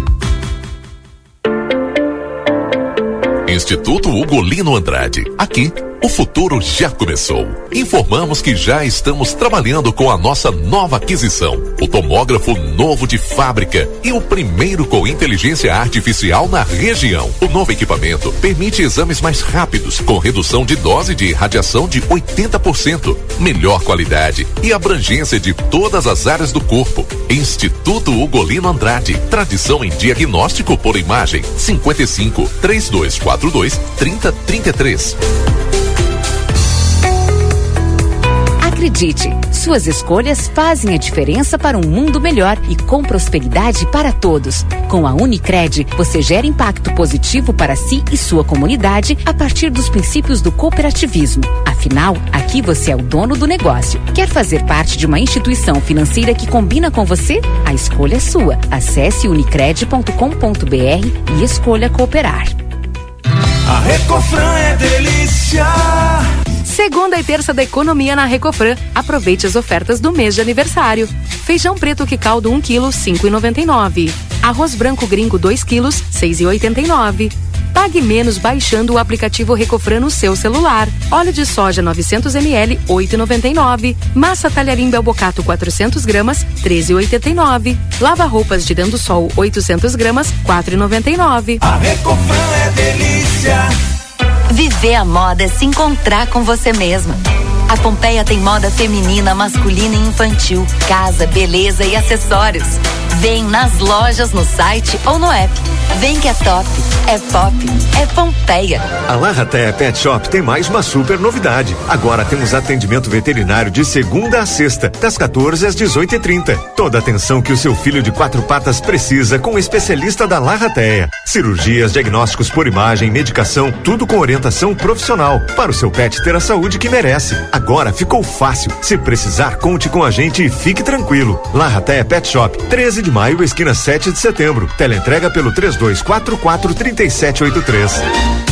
Há 30 anos a M3 Embalagens comercializa itens para o seu dia a dia, em casa ou no trabalho. São mais de 18 mil itens em embalagens, confeitaria, bazar, temperos, materiais de limpeza e higiene, vestuários profissionais, artigos de festa e maquinário industrial. Rua Conde de Porto Alegre 225. Venha até nossa loja ou peça pelo Televendas 55 32 42 43 67. WhatsApp 55 9 84 21 76 3615 e Uruguai 095 744 694. INSS BPC Auxílio Doença e Amparo Social ao Idoso. Aproveite seu crédito pré-aprovado de até 17 mil reais. Atendemos também Estado e FGTS, correspondente Facta Financeira, Albornoz Cred Empréstimos. Faça seu encaminhamento online conosco. Whats 98413 4689. Aniversário Delta Sul. Julho é o mês do aniversário Delta Sul. Um show de ofertas e condições para você. E o prazo é a maior festa. Toda loja em até 15 vezes. Ofertas incríveis em móveis, eletro, som, imagem, smartphones, informática e utilidades para o lar. A loja inteirinha em oferta, com prazão Delta Sul, tudo em até 15 vezes. É pra comemorar. Mês do aniversário Delta Sul. Vem pra cá. CRORS alerta para os sinais e sintomas do câncer bucal. Os primeiros sinais da doença são feridas na boca ou lábios que não cicatrizam há mais de 15 dias, manchas vermelhas ou esbranquiçadas, caroços no pescoço e rouquidão persistente. Em estágios avançados, os sintomas são dificuldades na mastigação, para engolir, para movimentar a língua, na fala e a sensação de que há algo preso na garganta. Previna-se. CRORS. Melhor para a sociedade, melhor para a odontologia. Jornal da Manhã. Comece o seu dia bem informado. 9 horas e 17 minutos, esse é o Jornal da Manhã aqui na 95.3 para você. RCC, você em primeiro lugar. Agradecendo sempre a tua companhia aqui na 95. E aos nossos parceiros, a M3 Embalagens, 30 anos, mais de 18 mil itens, a qualidade que você já conhece, na Conde de Porto Alegre, 225 3242 4367. Instituto Golino Andrade, a tradição em diagnóstico por imagem, 3242 3033. É top, é pop, é Pompeia. Também o técnico em enfermagem é na Exatos, 3244 5354 ou pelas redes sociais. Pizza na hora, a melhor pizza do mundo, melhor preço. Peça pelo site www.pizzanahora.com.br. Adoro jeans Modazine, opções de calças, camisas, jaquetas com preços imperdíveis. Modazine, a moda é assim. Também para a temperatura nesse instante em Santana do Livramento 18 graus, Sunshine Restaurante e Café onde o amor é o principal ingrediente. No WhatsApp 3242 4710. Supermercado Celal, na Pouarres 232, telefone para tela entrega 3242 1129. Também para Postos Espigão e Feluma, a gente acredita no que faz. Clínica Pediátrica Doutora Valene Mota Teixeira, na 13 de maio 960, 3244 5886. Corre para Zona Franca, que é um show de moda.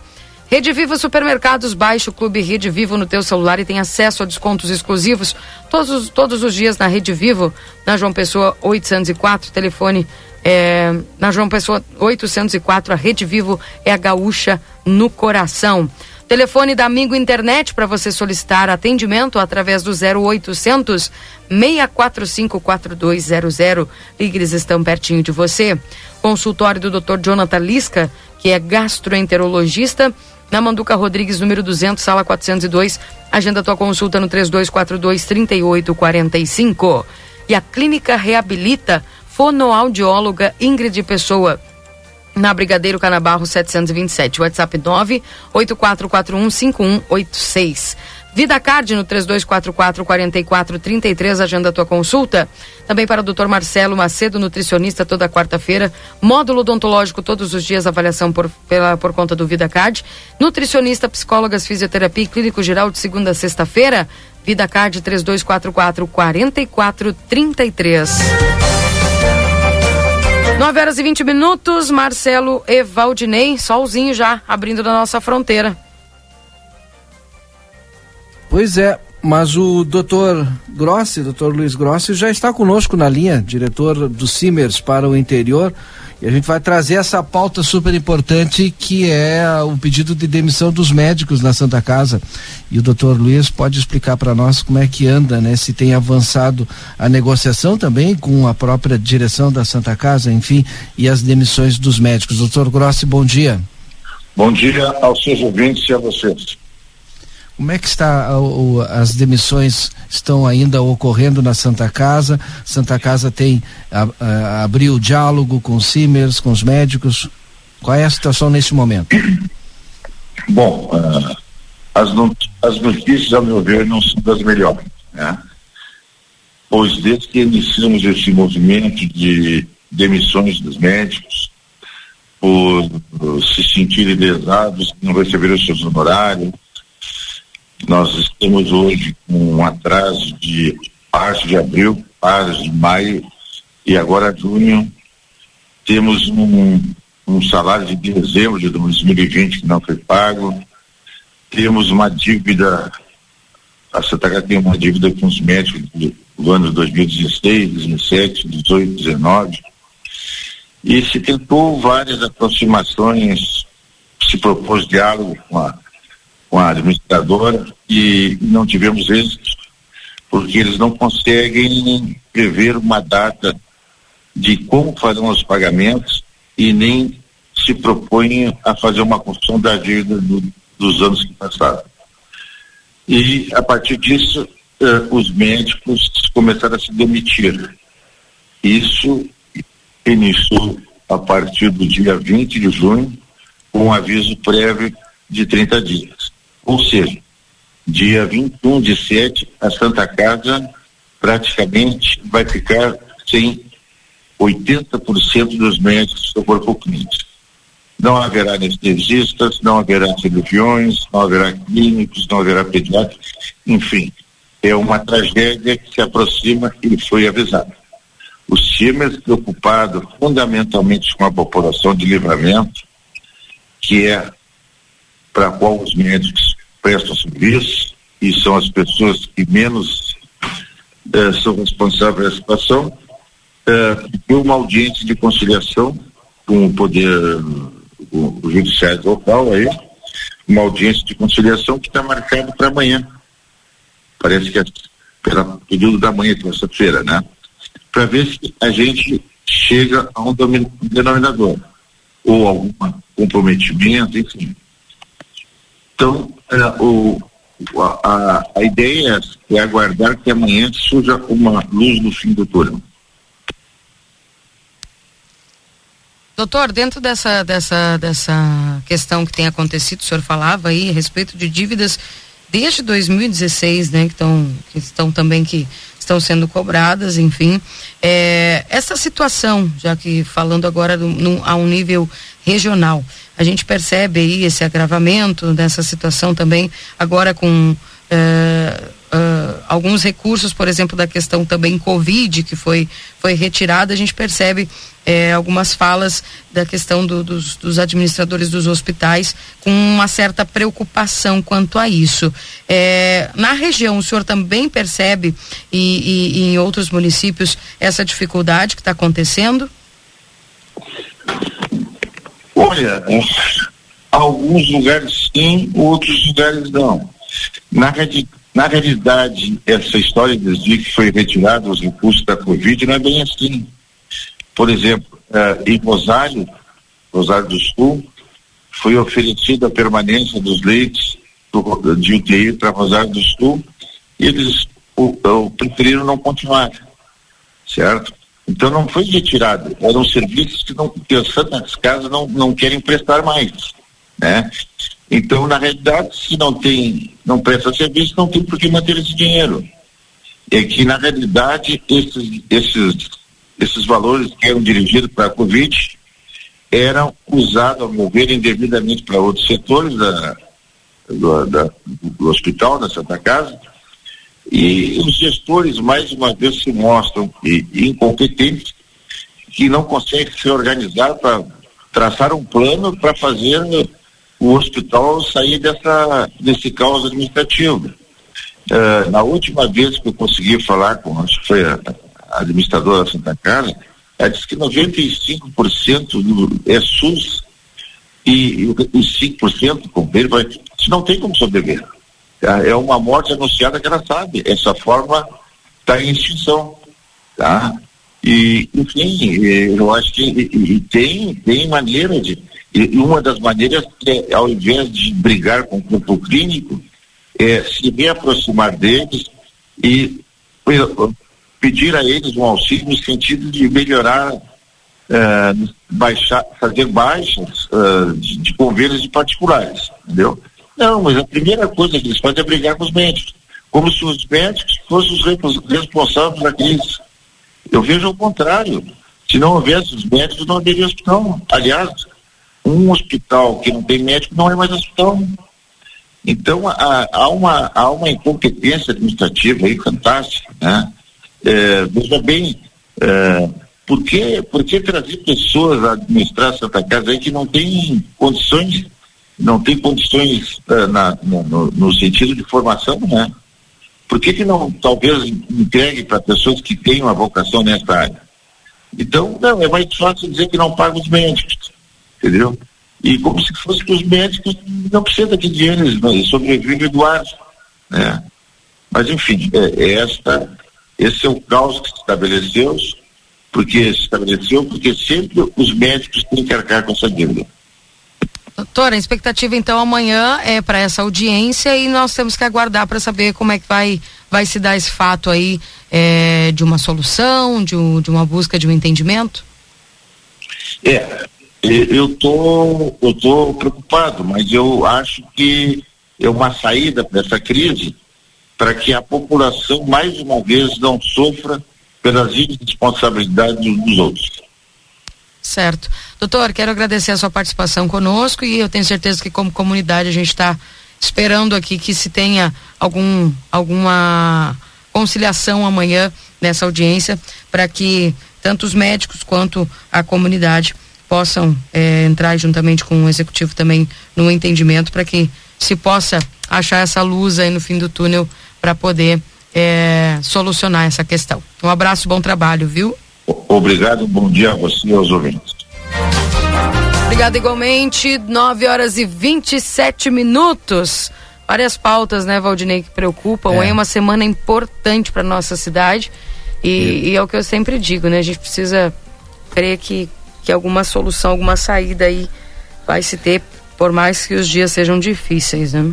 Essa questão da saúde dos médicos, Santa Casa, né? E, e, hoje também a gente já fez aqui o anúncio, né? O secretário Paulo Vargas acabou pedindo para sair da frente, a, estava na frente da Secretaria de Saúde, né? Acabou pedindo para sair, enfim. É, é, uma semana bem complicada, né? Tu tem transporte e ao mesmo tempo tu tem saúde, né? E a Santa Casa, né? Como equacionar esses dois problemas?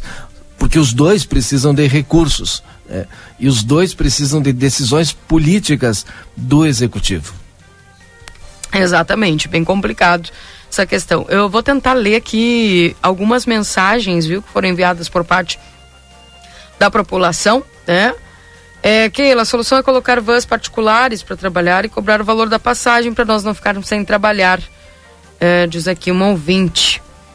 Keila, podiam colocar vans andando mais rápido, coloca preço de cinco reais. Você tem que ver também fazer o cálculo se para van vale a pena, né? Esse valor que são bem menores os os, os, os lugares, né, Valdinei? Tem toda essa questão aí. É, outra pergunta que fizeram aqui. Uh, é a respeito das recargas, né? Que a gente não teve tempo ali, porque senão ia ficar muito extenso. Os pessoal perguntando a respeito das recargas. Keila, eu paguei o cartão com a recarga e hoje não, não, não, não utilizei. Como é que eu faço para me devolverem? Que as pessoas ficam contando com essa recarga para poder colocar uh, num outro tipo de transporte que a pessoa possa utilizar, né, Valdinei? É outra pergunta que nos fizeram aqui a respeito disso.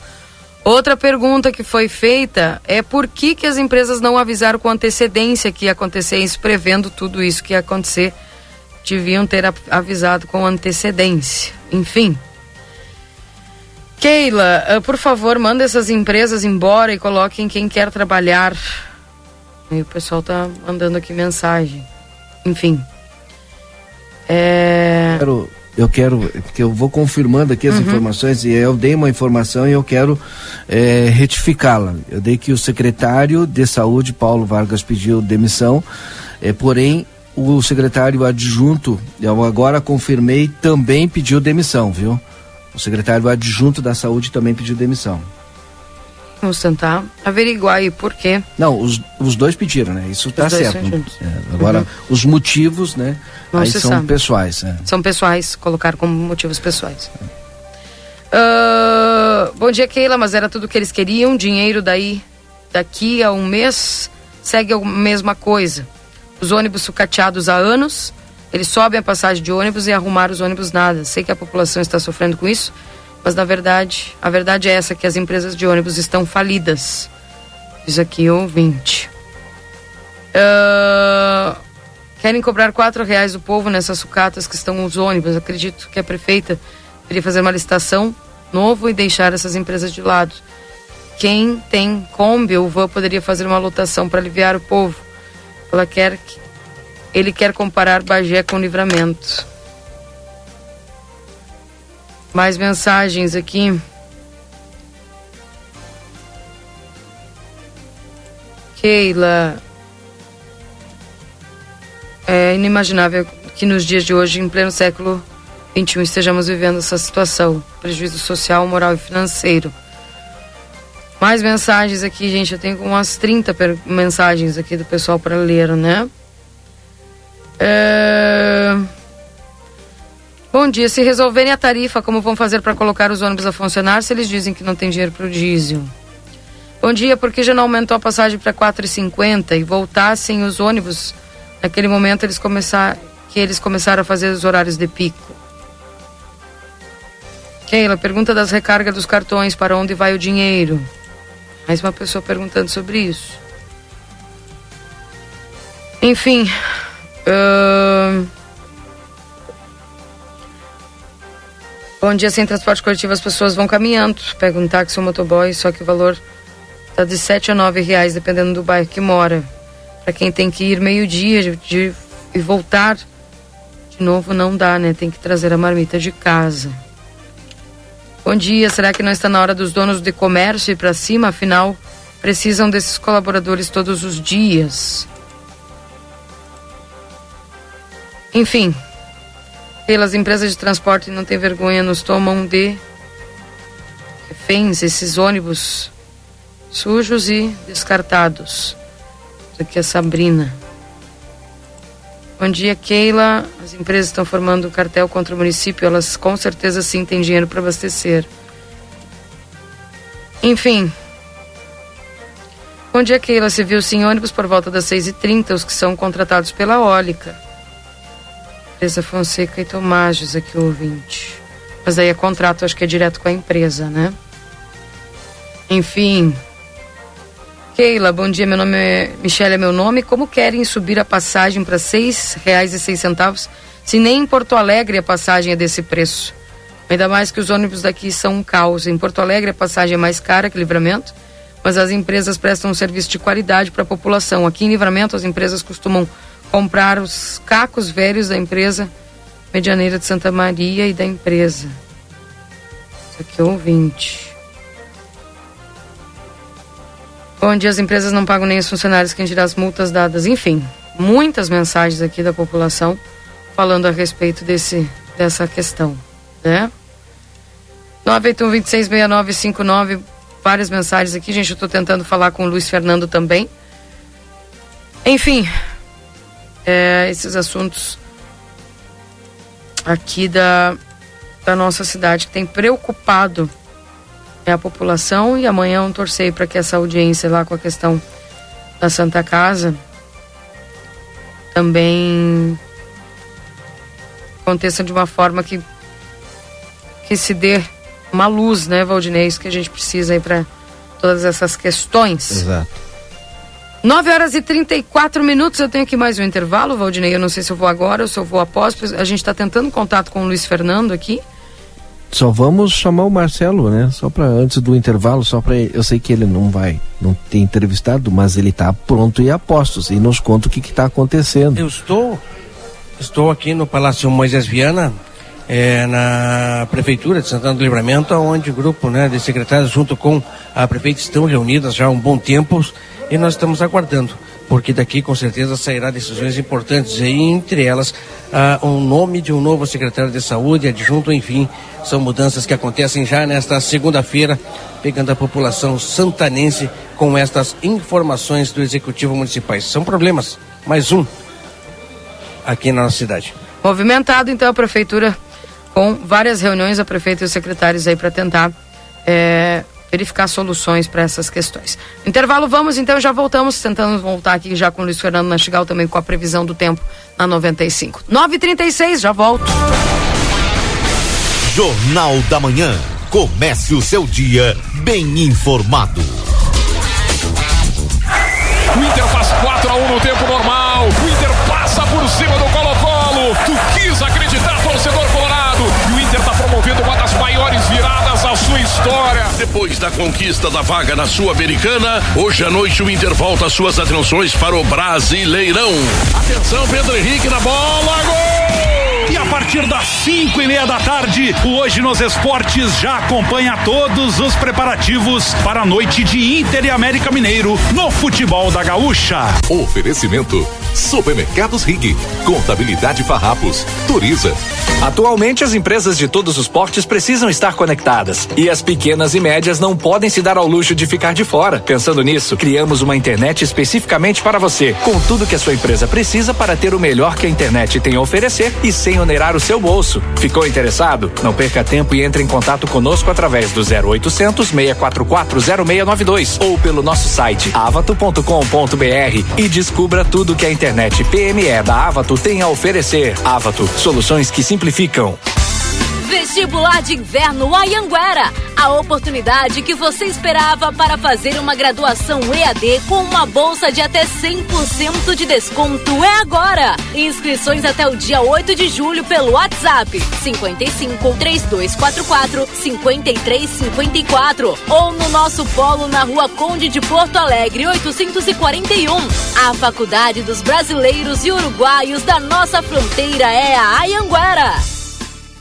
A temperatura mais charmosa do ano chegou. O outono na Zona Franca traz uma linha de confecções com as grandes tendências de moda. São blazer, vestidos, blusas, calças, jeans. A Zona Franca veste do P ao plus size e também conta com setor exclusivo de moda masculina com uma sapataria completa. Além de tênis e sapatos, as tão esperadas botas já chegaram e em grande estilo. As melhores condições de pagamento, crediário em oito vezes, cartão Visa, Master e Hipercard e Senf em 10 vezes. Zona Franca, um show de moda. Andradas 115 e 141. Até 70% de desconto. É isso mesmo. A liquida Modazine começou e os descontos vão até 70%. Tá incrível! E você começa a pagar só daqui a 100 dias. No setor feminino tem blusas de tricô por R$ 39,99 e sapatilhas por R$ 29,99. Para os pequenos tem tênis por R$ 49,99. No setor masculino tem malhas por R$ 79,99. Corra na Modazine. Instituto Ugolino Andrade. Aqui, o futuro já começou. Informamos que já estamos trabalhando com a nossa nova aquisição, o tomógrafo novo de fábrica e o primeiro com inteligência artificial na região. O novo equipamento permite exames mais rápidos, com redução de dose de radiação de 80%, melhor qualidade e abrangência de todas as áreas do corpo. Instituto Ugolino Andrade, tradição em diagnóstico por imagem. 55 3242 3033.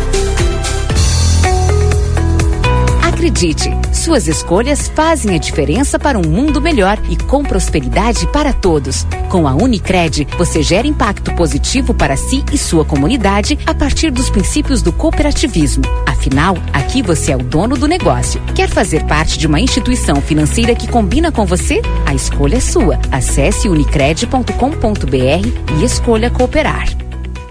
A Recofran é delícia. Segunda e terça da economia na Recofran. Aproveite as ofertas do mês de aniversário. Feijão preto que caldo 1 kg, 5,99. Arroz branco gringo 2 kg, 6,89. Pague menos baixando o aplicativo Recofran no seu celular. Óleo de soja 900 ml, 8,99. Massa talharim Belbocato 400 gramas, 13,89. Lava roupas girando sol 800 gramas, 4,99. A Recofran é delícia. Viver a moda é se encontrar com você mesma. A Pompeia tem moda feminina, masculina e infantil, casa, beleza e acessórios. Vem nas lojas, no site ou no app. Vem que é top, é pop, é Pompeia. Funerárias e Kart Santa Casa e Santo Antônio, unidas para melhor servir as famílias santanenses. Cremação a partir de seis mil reais em 10 vezes. Capelas no centro, Prado e em breve na frente do cemitério municipal. Seja inteligente, não aceite indicações em hospitais e casas de saúde. Faça orçamento, cobrimos qualquer valor da concorrência. Em funerais, com ou sem cremação. Temos filiais em Porto Alegre. E se acharem que eu estou velho? E se eu perder tempo? E se não me adaptar? Calma, não dê ouvidos ao preconceito. Usar aparelhos auditivos é cuidar da sua saúde, é cuidar de você. A Clínica Reabilita está preparada para cuidar da sua audição, exames auditivos, reabilitação de tontura e zumbido, aparelhos auditivos, além de cuidado com você. Venha nos conhecer. Brigadeiro Canabarro, 727, WhatsApp 98441 5186. Em cada Sul está presente em nosso lar. Realizando sonhos com economia, fazendo a alegria da família. Em cada canto, em todo lugar, a Delta Sul está presente em nosso lar. Realizando sonhos com economia, fazendo a alegria da família. Delta Sul, lojas de móveis e eletro. CRORS alerta para os sinais e sintomas do câncer bucal. Os primeiros sinais da doença são feridas na boca ou lábios que não cicatrizam há mais de 15 dias, manchas vermelhas ou esbranquiçadas, caroços no pescoço e rouquidão persistente. Em estágios avançados, os sintomas são dificuldades na mastigação, para engolir, para movimentar a língua, na fala e a sensação de que há algo preso na garganta. Previna-se. CRORS. Melhor para a sociedade, melhor para a odontologia. Jornal da Manhã. Comece o seu dia bem informado.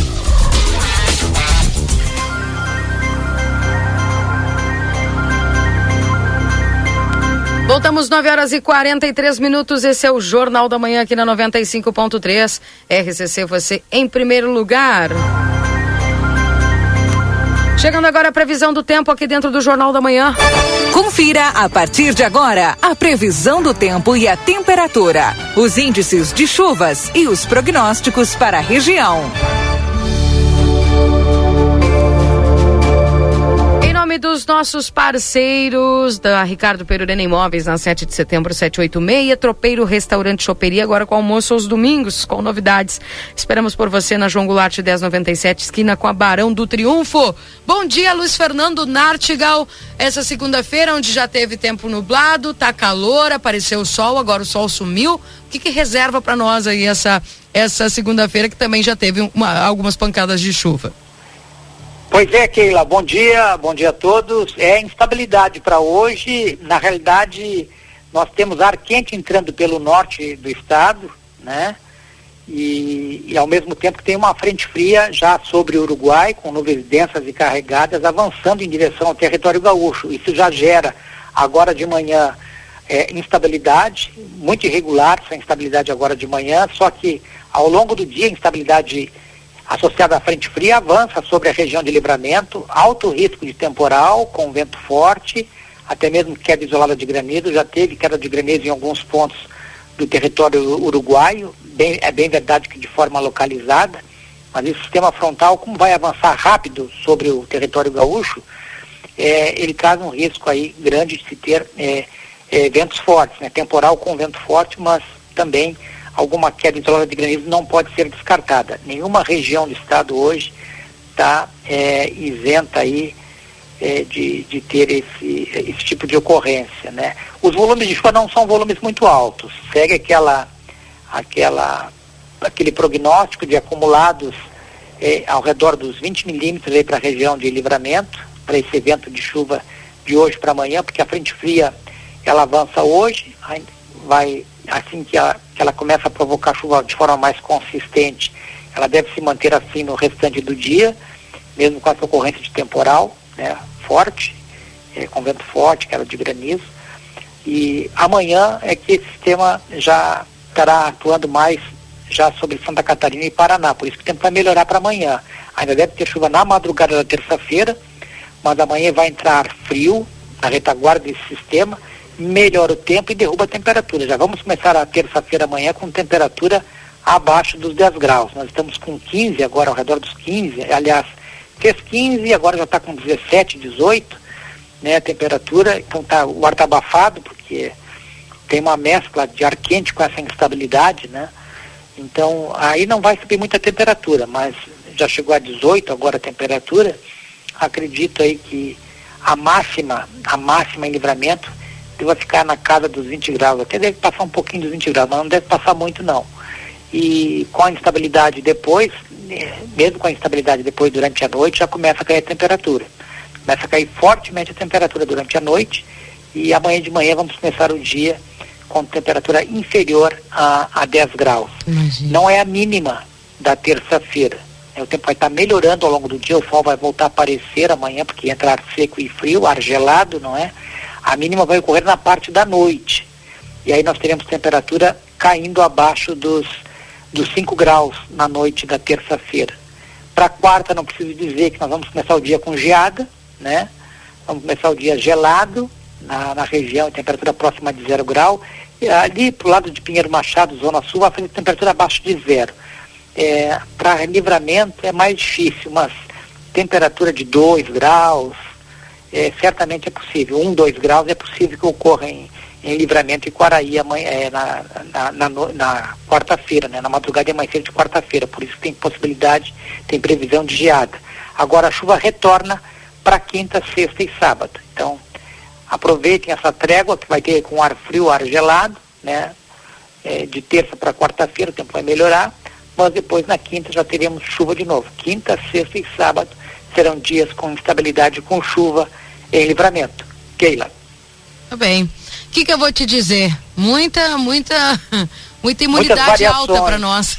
É, muitas variações. E o interessante é que essa instabilidade vai até sábado depois, mas para o domingo o tempo já vai melhorar e aí cai é, fortemente a temperatura. Então, o inverno não acabou ainda.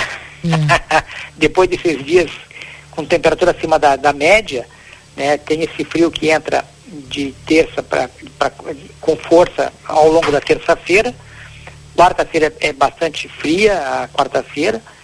E depois né, vai ter instabilidade quinta, sexta e sábado, mas volta a esfriar e firmar o tempo no domingo, que é dia 17, se eu não me engano, né? Domingo. Isso. É, é isso? Então, aí, aí teremos uma sequência de dias frios, aí vai ser mais duradouro o tempo firme, seco, mas com temperatura muito baixa. Acredito que é 17, 18, 19, talvez até o dia 20, ou seja, uns três ou quatro dias de bastante frio, e mas com tempo seco predominando na região. Depois que o ar frio começa a perder intensidade, vai subindo a temperatura, mas a chuva só deve retornar, talvez, muito possivelmente, lá eh, pelo dia 25, 26. Então vai demorar depois para ter um outro evento de precipitação em livramento. Vai ter uma trégua finalmente aí a instabilidade né, a partir do dia 17 e aí teremos uma sequência maior de dias com tempo seco predominando em livramento. Então, recapitulando todas essas informações, hoje já depois da chuva já cai a temperatura, né? Não, durante a chuva, é, Já cai. Uhum. agora vai subindo a temperatura, a chuva já vai, já, já choveu, já parou, vai voltar a chover, só que alto risco de chuva forte temporal. É, durante, mais pro final do dia de hoje já começa a cair a temperatura, mesmo com chuva ainda, vai estar caindo a temperatura durante a noite, e porque vai ter chuva na madrugada também de, da, de amanhã, terça-feira. A chuva para, né, durante o dia já não chove mais amanhã e começa a esfriar, começa a melhorar o tempo e esfriar. Né? Então cai bastante temperatura. Quarta-feira não chove, só faz bastante frio.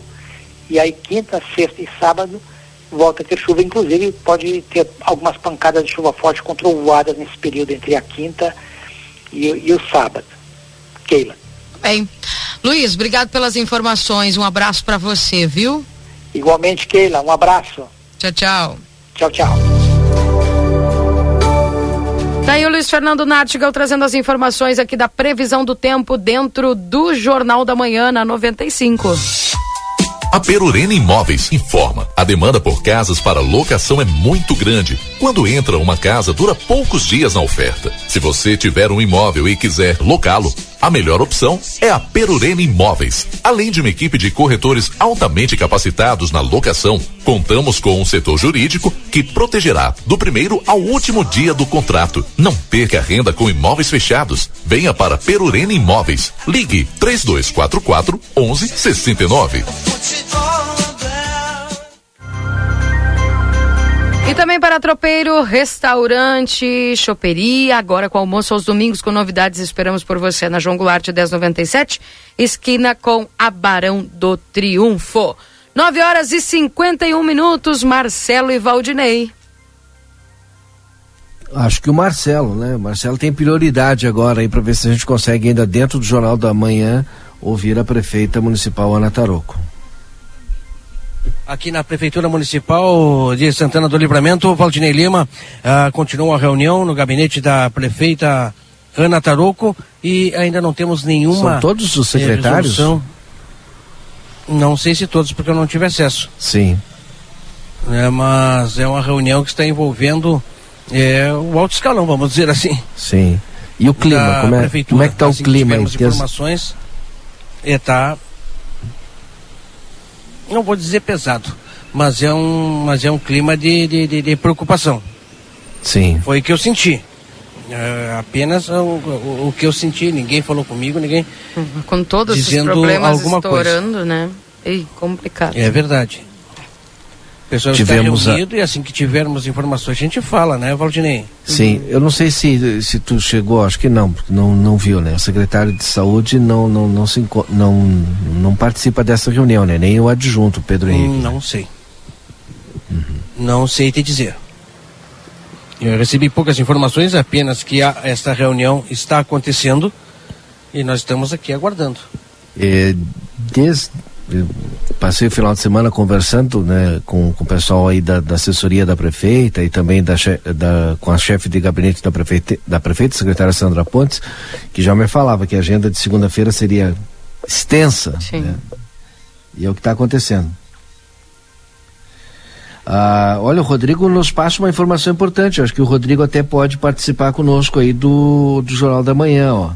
Ele está indo para o estúdio aí. Olha, a gente está chamando ele para o estúdio, né?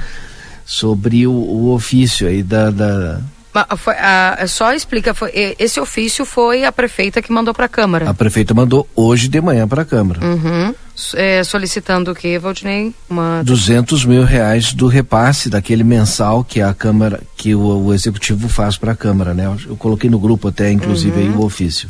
Ou seja, do- em vez de eh, passar o repasse para a Câmara, passaria para ajudar na questão do transporte. É isso é, que a prefeita mandou É. para a Câmara. Bem, Rodrigo já está lá? Rodrigo, bom dia. Bom dia, Keila Lousada. Bom dia, Valdinei. Bom dia aos ouvintes. Manhã bastante movimentada por aqui, né? Agora há pouco a gente conseguiu essa confirmação. Logo depois, hum, minutos depois, né, da prefeita Ana Tarouco encaminhar esse ofício à Câmara de Vereadores com várias considerações, pedindo 200 mil reais para para pagamento do combustível do transporte coletivo enquanto as empresas estão paradas. A Câmara de Vereadores terminou agora há pouco uma reunião onde definiu que deve repassar esses 200 mil reais ao Executivo. Essa informação é de agora, a reunião terminou há minutos atrás, né? Nesse instante, como disse a Keila. E, e já há essa confirmação das nossas fontes que estão espalhadas lá pelo Poder Legislativo a gente já Municipal. percebe a preocupação tanto da prefeitura quanto da Câmara e trabalhando juntas. Isso é muito bom, né? Sim, é, a gente inclusive acompanhou na semana passada, né, Keila, uma reunião bastante extensa que o, o advogado do STU, Enoque Guimarães, teve com a Câmara de Santana do Livramento.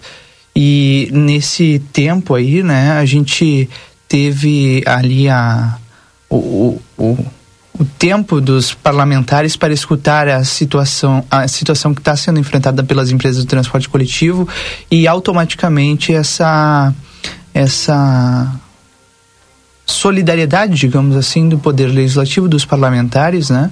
É, para essa demanda importantíssima que é o transporte coletivo. Imagina a gente em plena segunda-feira com chuva, nós não tivemos o transporte aqui no nosso município, né? É.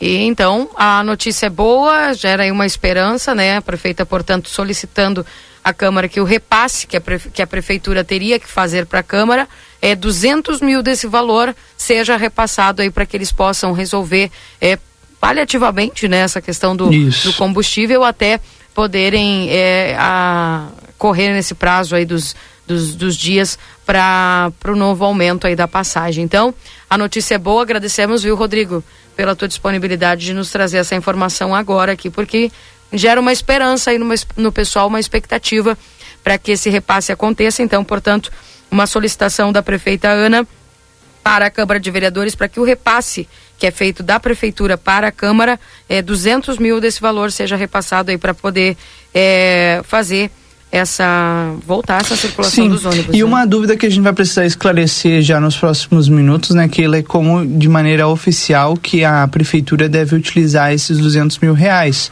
Porque eh, até aí, até agora, tá tudo ok dentro da legislação. Câmara devolvendo dinheiro e prefeitura cai no caixa da prefeitura e a prefeitura, a partir daí, pode tomar as decisões de maneira discricionária, né? Deve fazer um Agora- projeto, né? Agora, como que esse valor vai chegar pra, na conta do STU, que eu não sei, das empresas, né? É, Não, não é bem assim um projeto também, Valdinei. Porque existe uma autorizar. licitação, uma pro- um contrato com as empresas, né? E em nenhum momento há esse subsídio. Eu ainda não sei, sinceramente, qual vai ser a, a, a manobra jurídica para que esse recurso chegue na, no, no problema, né? Mas é uma informação que a gente já está apurando com o executivo e vai tentar entender. Agora, é, é uma série de informações que chegam uma atrás da outra, né, Valdinei, que a gente Exato. vai precisar organizar aí ao longo, ao longo do dia. Ó, ainda não está definida essa situação do repasse para as empresas. Ah, são soluções que pelo menos a gente está vendo que os nossos governantes estão tentando Sim. ajustar, né? Ó, segundo a informação que eu consegui apurar aqui, Keila, é que a prefeitura e as empresas ainda vão precisar conversar de que maneira esse recurso vai, vai chegar na prática. Perfeito. É importante porque, é que vai ter os 200 mil, né? É, não, e outra coisa que é importante, que às vezes o pessoal não entende isso, às vezes eu fico lendo algumas, algumas, alguns comentários de Facebook, né, nas redes sociais, porque as pessoas elas não entendem a questão legal, né? Não é simplesmente, ó, oh, Valdinei vai me dar 200 mil ali, eu vou chegar e, e ele Sim. me dá na mão e eu saio gastando. Não funciona assim. O poder público não funciona assim. É, tudo é questão legal, tudo é questão é, de legislação, tudo é questão de, é, de fiscalização, enfim. É, e é como o Rodrigo está falando, né, Valdinei? Tudo vai precisar ser visto como se vai, vai se dar é, e se utilizar, porque é dinheiro público. E tudo é, é. dinheiro público, ele precisa ter essa, essa transparência, né? Para a utilização do, desse valor, enfim. Agora, outra bomba dessa segunda-feira foi o pedido de demissão aí do, do secretário de saúde, Paulo Vargas, e do adjunto, né, Pedro Américo, acho que é esse. Pedro Henrique Silva. Pedro Henrique, isso, Pedro Henrique. É, bom, também cai, olha, é uma bomba, né? Porque assim, Valdinei, é, até eu perguntei, né? Uh, ah, secretário de saúde, o que que aconteceu? O secretário me disse que são, que ele, é, por, por motivos de saúde, é estava deixando a secretaria. É, no entanto, a gente sabe que existe uma, uma discussão bastante grande na prefeitura de Santana do Livramento, e eh, nesse conselho do executivo que está gerindo a crise da Santa Casa de Misericórdia. Não é de hoje, né? É, esse problema mesmo enfrentado pelo próprio Hospital Santa Casa é, no quesito médicos, né? Que deve ter uma mediação hum, amanhã de manhã, né? Na Justiça Estadual é, já, já expõe uma sensibilidade desse conselho que está gerindo a crise.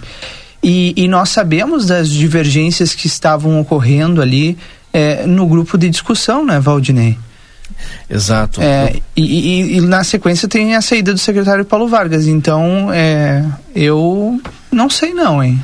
E essa reunião que está acontecendo com alto escalão, com os secretários, né, é, lá na, na, prefeitura, o Aquiles acho que já está na linha para conversar conosco aí. É, já me confirmou que já assinou a devolução também. É, essa reunião, ela, ela foi organizada aí nesse final de semana, né? Porque até sexta-feira, pelas informações que tenho, nem todo mundo estava avisado, né? Ou foi avisado já na sexta-feira dessa reunião por conta de todos esses problemas, né? Que, Sim. que vem acumulando, né? Aquiles na linha, vereador Aquiles, que é presidente da Câmara. Bom dia, vereador. Bom dia, Keila. Bom dia, Valdinei. Bom dia aos colegas. Seus colegas se encontram aí no estúdio. Bom dia, comunidade santanense. É, pois não, Keila e Valdinei. Sobre esse ofício que vocês receberam aí por parte da prefeita e já a pronta reunião é, que foi realizada para poder disponibilizar esse valor aí? Sim. É, é, Sexta-feira nós já nos tínhamos nos pronunciado, inclusive no, na live do Yuri, na sexta de noite, quando ele nos chamou, nós Isso. participamos e nós dissemos que nós é, estamos buscando todos os esforços para auxiliar é, que o transporte voltasse, que as pessoas não podem não, não podem ficar sem transporte e, e, o, e o pedido é, caiu muito sobre os vereadores, só que os vereadores, é, nós né, dependemos do poder executivo né, e também de que tem uma ação judicial. Mas nós no, na sexta, na sábado já organizamos uma reunião para hoje às 9 horas. Convidamos o executivo, já tínhamos falado com o Evandro, convidamos a CIL, CDL, UNAMOS, para nós é, sairmos daqui com uma alternativa para resolver esse problema, nem que seja é, provisório, até que o executivo tenha tempo de fazer o que tem que fazer, é, a licitação, contratar um engenheiro para fazer um levantamento e tal. E hoje o, o Evandro veio para a reunião e veio com um ofício, é, solicitando o recurso da Câmara, né, e que nós já de pronto reunimos os vereadores aqui e já assinamos é, devolvendo é, esse valor de 200 mil aí que eles para resolver esse problema de no, normalizar o transporte e nesse período eles fazerem o que tem que fazer, né? Que é contratação, fazer levantamento, é, buscar uma forma de licitar o transporte, né? Para que não seja paliativo esses 200 mil. A Câmara não tem como ficar repassando todos os meses 200 mil. Então nós repassamos esse valor, mas queremos que o Executivo nos dê um retorno de é, agilizar esse processo, porque há necessidade de um levantamento técnico.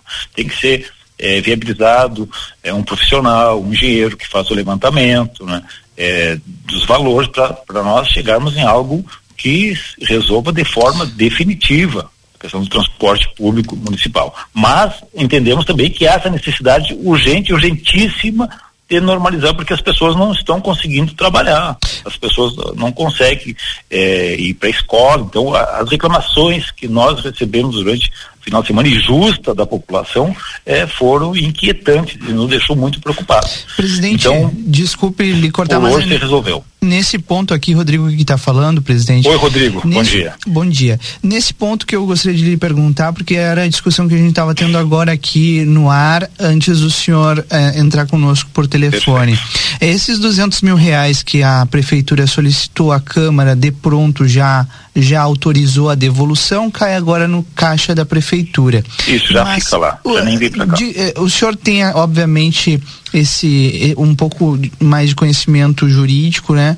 É, como que esse valor ele vai chegar é, para as empresas do transporte coletivo? Porque na prática não existe esse subsídio. É. Ou, como que vai, como que vai acontecer Isso juridicamente? É o executivo que tem que resolver. Sim. Nós perguntamos para o Evandro aqui, o Evandro disse que o executivo está com uma reunião com o jurídico já hum. é, na prefeitura para ver isso. Né, aqui foi solicitado né, que é, você falou subsídio, diesel ou uma forma de repassar, não bem específico o ofício.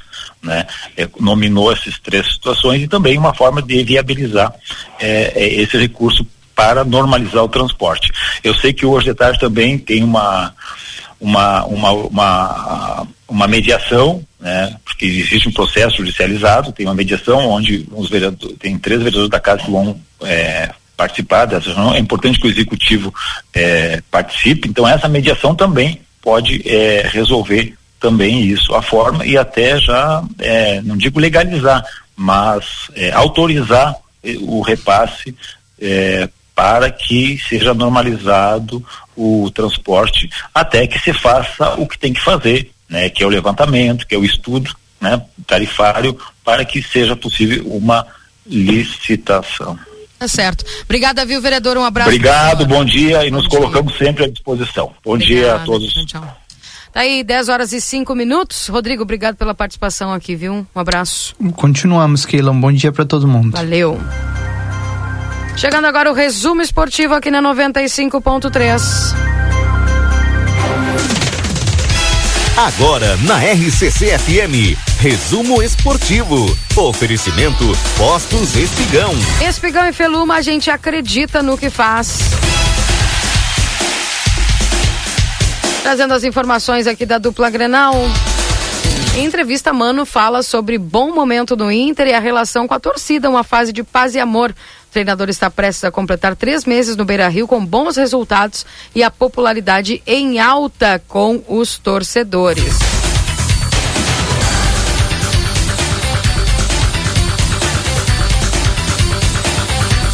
Mano também falou aí, mano é pop, pelo, é, pelo menos os torcedores colorados aí que estão ovacionando, né? O Mano Menezes, principalmente por aquele último jogo, né? Que foi é, incrível para o torcedor do Internacional. Em menos de três meses, o Inter construiu uma relação com o torcedor e no estádio também nas redes sociais, que cresce à medida que os resultados aparecem. Após a épica classificação nas quartas de final da Sul-Americana, na semana passada, comemorou nos braços da torcida uma prova de popularidade e aprovação do, do seu trabalho. Ah, o treinador tem motivos de sobra para sorrir após 83 dias no comando do Colorado, mas o bom momento não deslumbra. Mano sabe que os torcedores que hoje o exaltam são os mesmos, os mesmos que podem criticá-lo logo ali na frente em casos de insucessos. Em meio à preparação para o confronto é, contra o América, é, Mano recebeu a reportagem e falou a respeito deste bom momento. Portanto, tá aí o Mano Menezes e o, o, o, o Internacional, né, que se prepara para esse jogo, portanto, e obviamente você fica sabendo de tudo o que acontece aqui através da 95.13. Falando do Grêmio, admite a possibilidade de liberar volantes. É uma situação bastante clara. Thiago Santos, Lucas Silva e Michel são os favoritos para deixarem o clube. Atualmente, segundo a análise do clube, são oito meio-campistas que atuam nas primeiras funções do setor. Logo, nem todos devem ser aproveitados com frequência aí pela comissão técnica. E os prováveis aí mais cotados para deixar o time são Thiago Santos, Lucas Silva e Michel. Resumo esportivo para Postos Espigão e Feluma, a gente acredita no que faz. Valdinei Lima e Marcelo Pinto. Marcelo, a reunião continua portas fechadas aí, a gente mais ou menos já teve uma dica aqui com o Aquiles Pires de que seria essa reunião aí para tratar já desse, desses 200 mil também, de como aplicar para poder voltar a população rapidamente aí a ter o transporte coletivo. Movimentação é a reunião ainda. É, nesse exato momento, que, com licença, Keila, deixamos daqui alguns segundinhos? Pode ser agora já? Pode, é contigo. Mas, bom, já estou entrando nesse exato momento aqui é, com a prefeita. Se ela me permite também iniciar uma transmissão de imagens, prefeita, tá bem? É até que eu estava aguardando, né? Porque que, é, Keila vai bem direitinho. Dois, certo. Nem um minuto eu tô contigo. Certo, certo. Então, Marcelo Pinto agora que vai conversar com a prefeita Ana Taroco, trazendo aí o resultado dessa, dessa manhã, né? Eu acredito que desde as primeiras horas aí da manhã. E com muitas informações, né? É, a prefeita já reunida com os secretários, enfim, Procuradoria Jurídica, para tentar resolver essa questão uh, do transporte, com certeza está em pauta aí. Quando são 10 horas e 9 minutos, passamos aqui um pouquinho é, do, do timeline, até a gente pede desculpas aí para os nossos ouvintes, mas os assuntos, eles são muito importantes e a gente está trazendo aqui porque as pessoas precisam dessas informações. 19 graus é a temperatura aqui em Santana do Livramento nesse instante, guardando então, portanto, o posicionamento do Marcelo Pinto, trazendo as informações diretamente uh, da Prefeitura de Santana do Livramento, com a prefeita Ana Luísa Taroco trazendo é, um, um resumo, né? Então, trazer um resumo aí das soluções que estão sendo construídas ao longo da manhã de hoje para esses problemas aqui no município. Aí, guardando, portanto, o Marcelo. Assim Acho que o Marcelo tiver o Vamos lá então, Keila. Contigo. Vamos lá então, já estamos aqui com a prefeita Ana Luiza Tarouco, como tu bem falou, estávamos aguardando, pois uma segunda-feira Pois uma segunda-feira de bastante trabalho, prefeita, muitas preocupações, muitos problemas que surgem a cada dia. Nesta segunda-feira já temos aí o problema dos ônibus que já não estão circulando mais em Santana do Livramento e também a, exoneração solicitada aí pelo secretário eh, de saúde e também do seu adjunto. Reuniões que acontecem desde a madrugada aqui na prefeitura, prefeita. Eh, bom dia. Bom dia, bom dia aí a todos. Bom dia, Keila, bom dia a todos os bom ouvintes. Dia. Sim, uma manhã bastante agitada. Começamos bastante cedo hoje e vou te dizer, Livramento realmente é uma cidade diferente, né? Porque aqui não se cumpre nem ordem judicial, que é lamentável. Obviamente, uh, lamentamos em absoluto essa postura dos prestadores de serviço em descumprir reiteradas ordens judiciais de retomada imediata do serviço, inclusive com aplicações de multa, a, a Procuradoria do município atuando uh, desde o início deste processo para que o serviço seja retomado, mas infelizmente isso ainda não foi ainda não foi efetivado, como se vê né, nesta manhã de segunda-feira. Hoje pela manhã já tivemos reunião, já eu tive reunião com um dos empresários, tratamos de algumas questões. De manhã, sete e meia da manhã, havíamos solicitado, fizemos um ofício à Câmara de Vereadores, e a recém agora tive a notícia, não é, de que a Câmara sinalizou positivamente com um dos nossos pedidos. Uh, efetivamente, na prática, se isso vai sinalizar o imediato retorno ou não, ainda não é possível se dizer. Nós estamos aguardando aí uh, o retorno que as empresas ficaram de dar ao Executivo.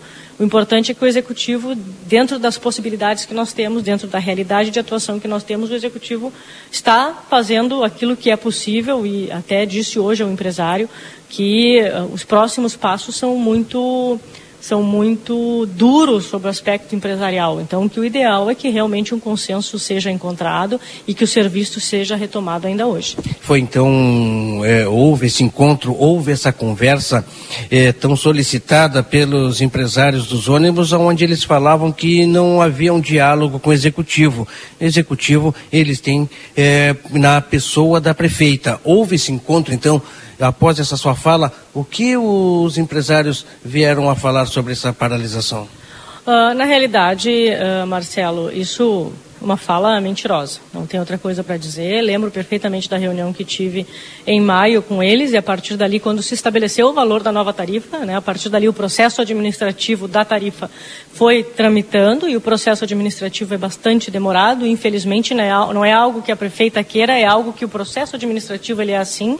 E infelizmente, ainda disse hoje, não é, acordamos com a notícia de que os ônibus não iriam mais funcionar penso eu que uma estratégia bastante equivocada e o judiciário tem corroborado essa nossa versão, porque reiteradamente eles perdem sucessivas ações e sucessivos recursos no judiciário, já estão com pena de multa, essas penas de multas uh, absolutamente desnecessário. Eu disse hoje, esse momento era absolutamente desnecessário, porque houve várias conversas, inclusive em maio nos reunimos, quando, voltamos, quando voltei de Brasília, houve reunião novamente, mas infelizmente já se estava numa outra, num outro tom de conversa, e é um tom que o executivo não se curva, é um tom que o executivo não trabalha, e nós lamentamos porque, ao fim e ao cabo, os grandes prejudicados é a população ali na rua, que foi o que eu disse. Nós temos que suplantar essas questões, nós sabemos e respeitamos uh, a questão empresarial sobre o aspecto da dificuldade do transporte público. Né? Hoje, o Brasil vive essa discussão, São Paulo está em greve, várias outras cidades vivem o mesmo momento que Santana do Livramento,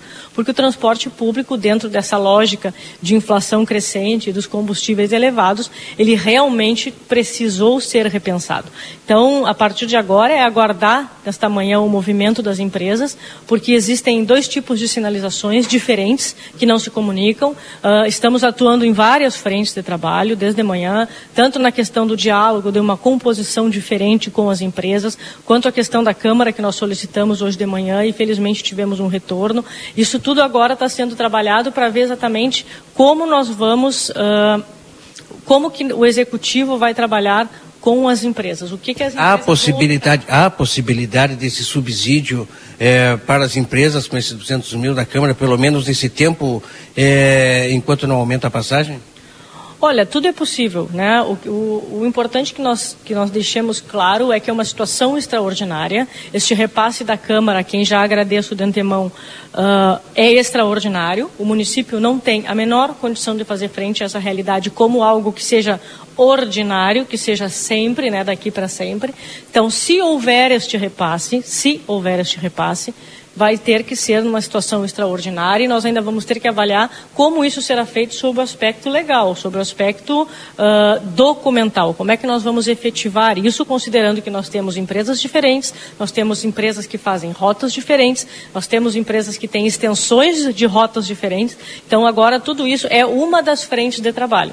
A outra frente de trabalho foi o que conversei com a empresa hoje, que ficou de levar as demais, as demais, demais empresas, né, porque não conversei com todas, para que, eles, que eles possam entrar no consenso daquilo que eles vão preferir. Agora está com, está com a empresa, ou se eles vão seguir descumprindo ordem judicial, e a partir daí eles vão arcar com as consequências que eu diria que são as mais drásticas. Nós vemos algumas cidades no Brasil, inclusive projetos tramitando no Senado sobre a, a validação, posso dizer assim, de que as prefeituras subsidiem o a tarifa de ônibus é, em vários municípios. Temos Caxias do Sul, nós temos aqui perto Bagé, Quaraí. Já está sendo feito um estudo nesse sentido para o futuro?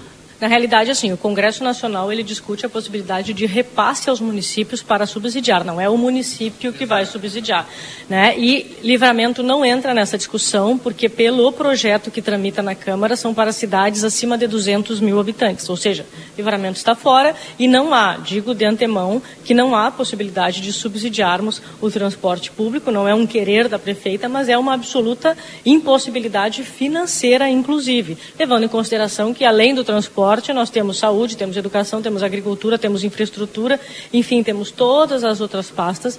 Então, o subsídio da tarifa, que é o que se discute Brasil afora, para cidades acima de 200 mil habitantes, pelo menos esse é o projeto, não sei se pode haver alguma alteração, vai ser a nível de Congresso. Então, a partir daí, neste primeiro momento não há condições de se fazer, considerando toda, todo o comprometimento que o orçamento público tem hoje. Hoje nós temos um comprometimento praticamente de 100% do orçamento em folha de pessoal, em repasse à Câmara de Vereadores, em educação e saúde. Só essas quatro, só esses quatro nichos já praticamente consomem 100% do orçamento do município.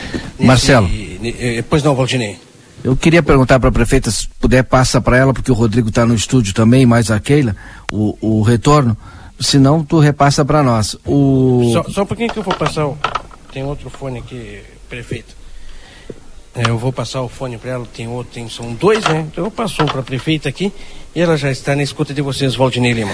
O prefeita, bom dia.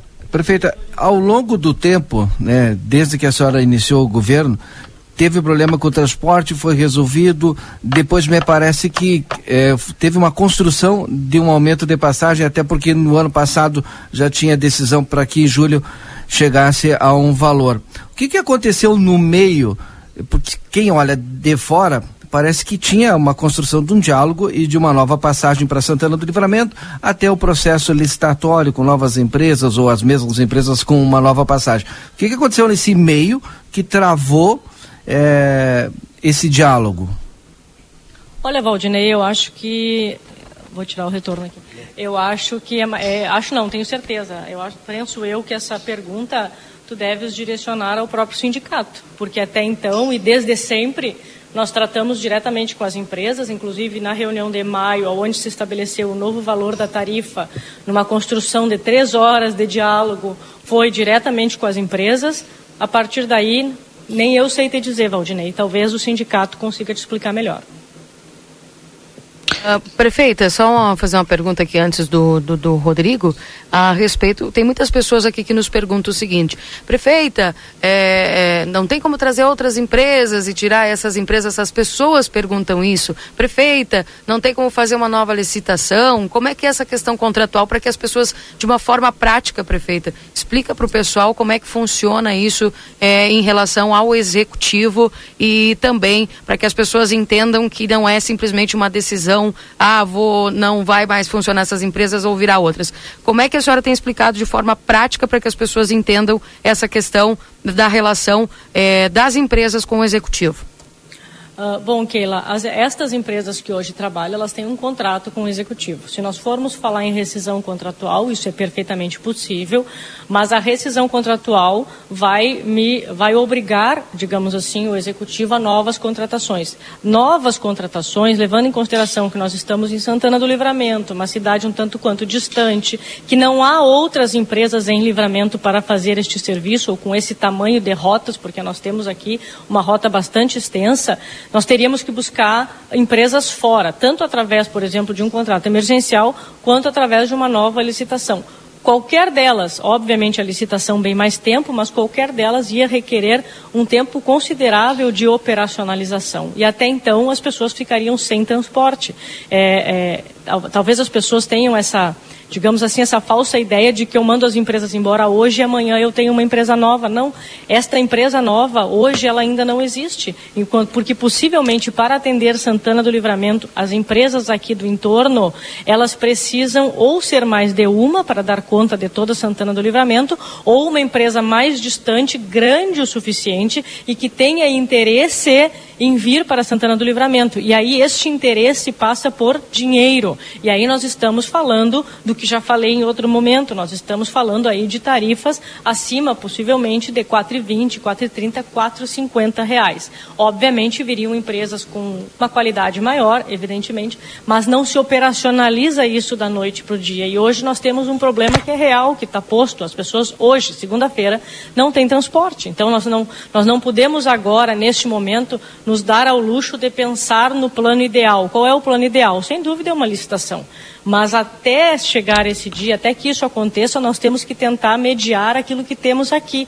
Gostando ou não, pelo menos nós garantirmos que as pessoas tenham condições de ir e vir hoje e seguir trabalhando no processo licitatório, que é como eu digo desde o ano passado. É um processo demorado, é um processo uh, complexo de ser executado, já foi tentado em outra ocasião e foi judicializado, por quê? Porque não foi bem conduzido. Então, tudo isso leva tempo. Então, essa, essa é a preocupação do Executivo, que as pessoas tenham ônibus hoje. A partir, deste, a partir de que se estabilize essa relação, bom, aí nós podemos pensar em um plano B ou no plano C. Mas, neste momento, a preocupação do Executivo é simplesmente a retomada do serviço. É, a senhora e é nesse ponto que eu gostaria de questionar, prefeita, porque a gente assistiu nesse intervalo de duas horas e meia é, de, de programa a prefeitura indo até a Câmara solicitando 200 mil, a Câmara autorizando, bom, estou devolvendo esses 200 mil reais e esse, esse recurso deve estar já na conta, se não está nas próximas horas na conta da prefeitura. A senhora, por outro lado, também disse que houve uma reunião com uma empresa de transporte coletivo, né? E certamente nessa conversa houve é, inúmeras possibilidades sendo tratadas para o retorno imediato do serviço importante para toda a cidade. É, que sugestões e que opções foram essas tratadas na, na reunião? E eu lhe pergunto isso para a gente entender, né? É, foi dado algum prazo? É, esses 200 mil reais foram tratados durante a reunião? Não? Como, o que, que o que, que se tratou nessa reunião com a empresa? Uh, Rodrigo, Uh, Rodrigo, não. Uh, esses 200 mil não foram objeto da reunião, porque quando aconteceu a reunião, nós não tínhamos ainda nenhuma sinalização da Câmara de Vereadores. Então, isso, essa discussão ficou de fora. Não sabe, não. Agora, o segundo momento é aguardarmos, porque foi, foi estabelecido um diálogo com a empresa, numa sinalização de eventual futura elevação da tarifa novamente, considerando os elevados preços do, do, do, do, combustível, enfim, que vem subindo.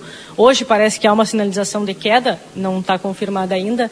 Então, tudo isso foi tratado, todas as possibilidades com, as, com a empresa foi tratada, a partir de, mas esses 200 não foram, porque ainda não eram uma realidade conhecida do Executivo. Ficamos bastante satisfeitos. Agora é uma outra possibilidade. Como eu disse, estamos trabalhando em várias frentes de trabalho porque o objetivo é que a retomada se dê ainda hoje. As empresas deram algum prazo de, de retorno, do tipo, ó, até o meio-dia a gente define se vai continuar ou não?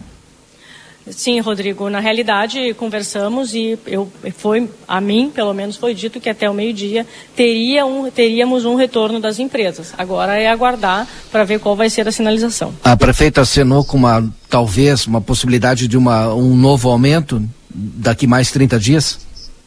Uh, sim, um novo aumento, um pequeno novo aumento, mas não daqui a 30 dias, num prazo um pouco mais alargado. Perfeito.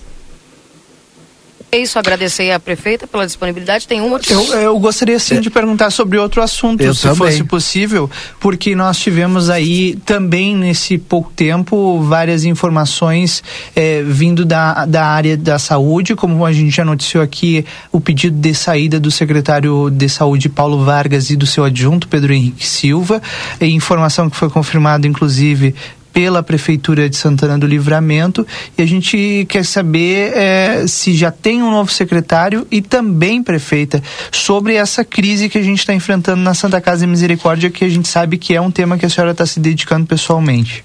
E tem audiência amanhã, né? Bom. Uh, Rodrigo, essa a, a saída do secretário lamentada, nós tentamos eh, de várias formas demovê-los, mas era algo que já tinha sido anunciado pelo menos 20 dias atrás e nós vínhamos trabalhando numa manutenção, mas não houve essa possibilidade. Agora trabalhamos com novos nomes, ainda não nada que se possa divulgar ainda. Trabalhamos num, num perfil em perfis muito específicos. Não é fácil, não é? Eh, uma administração como a nossa tu sustentar uma pasta como o tamanho da saúde, uma pasta super importante, com uma receita importante, um orçamento enorme. Então, lamentamos muito a saída e agora estamos trabalhando em novos nomes, temos algumas opções, mas nada que se possa divulgar. Com relação à Santa Casa, eu realmente hoje é uma grande expectativa, né?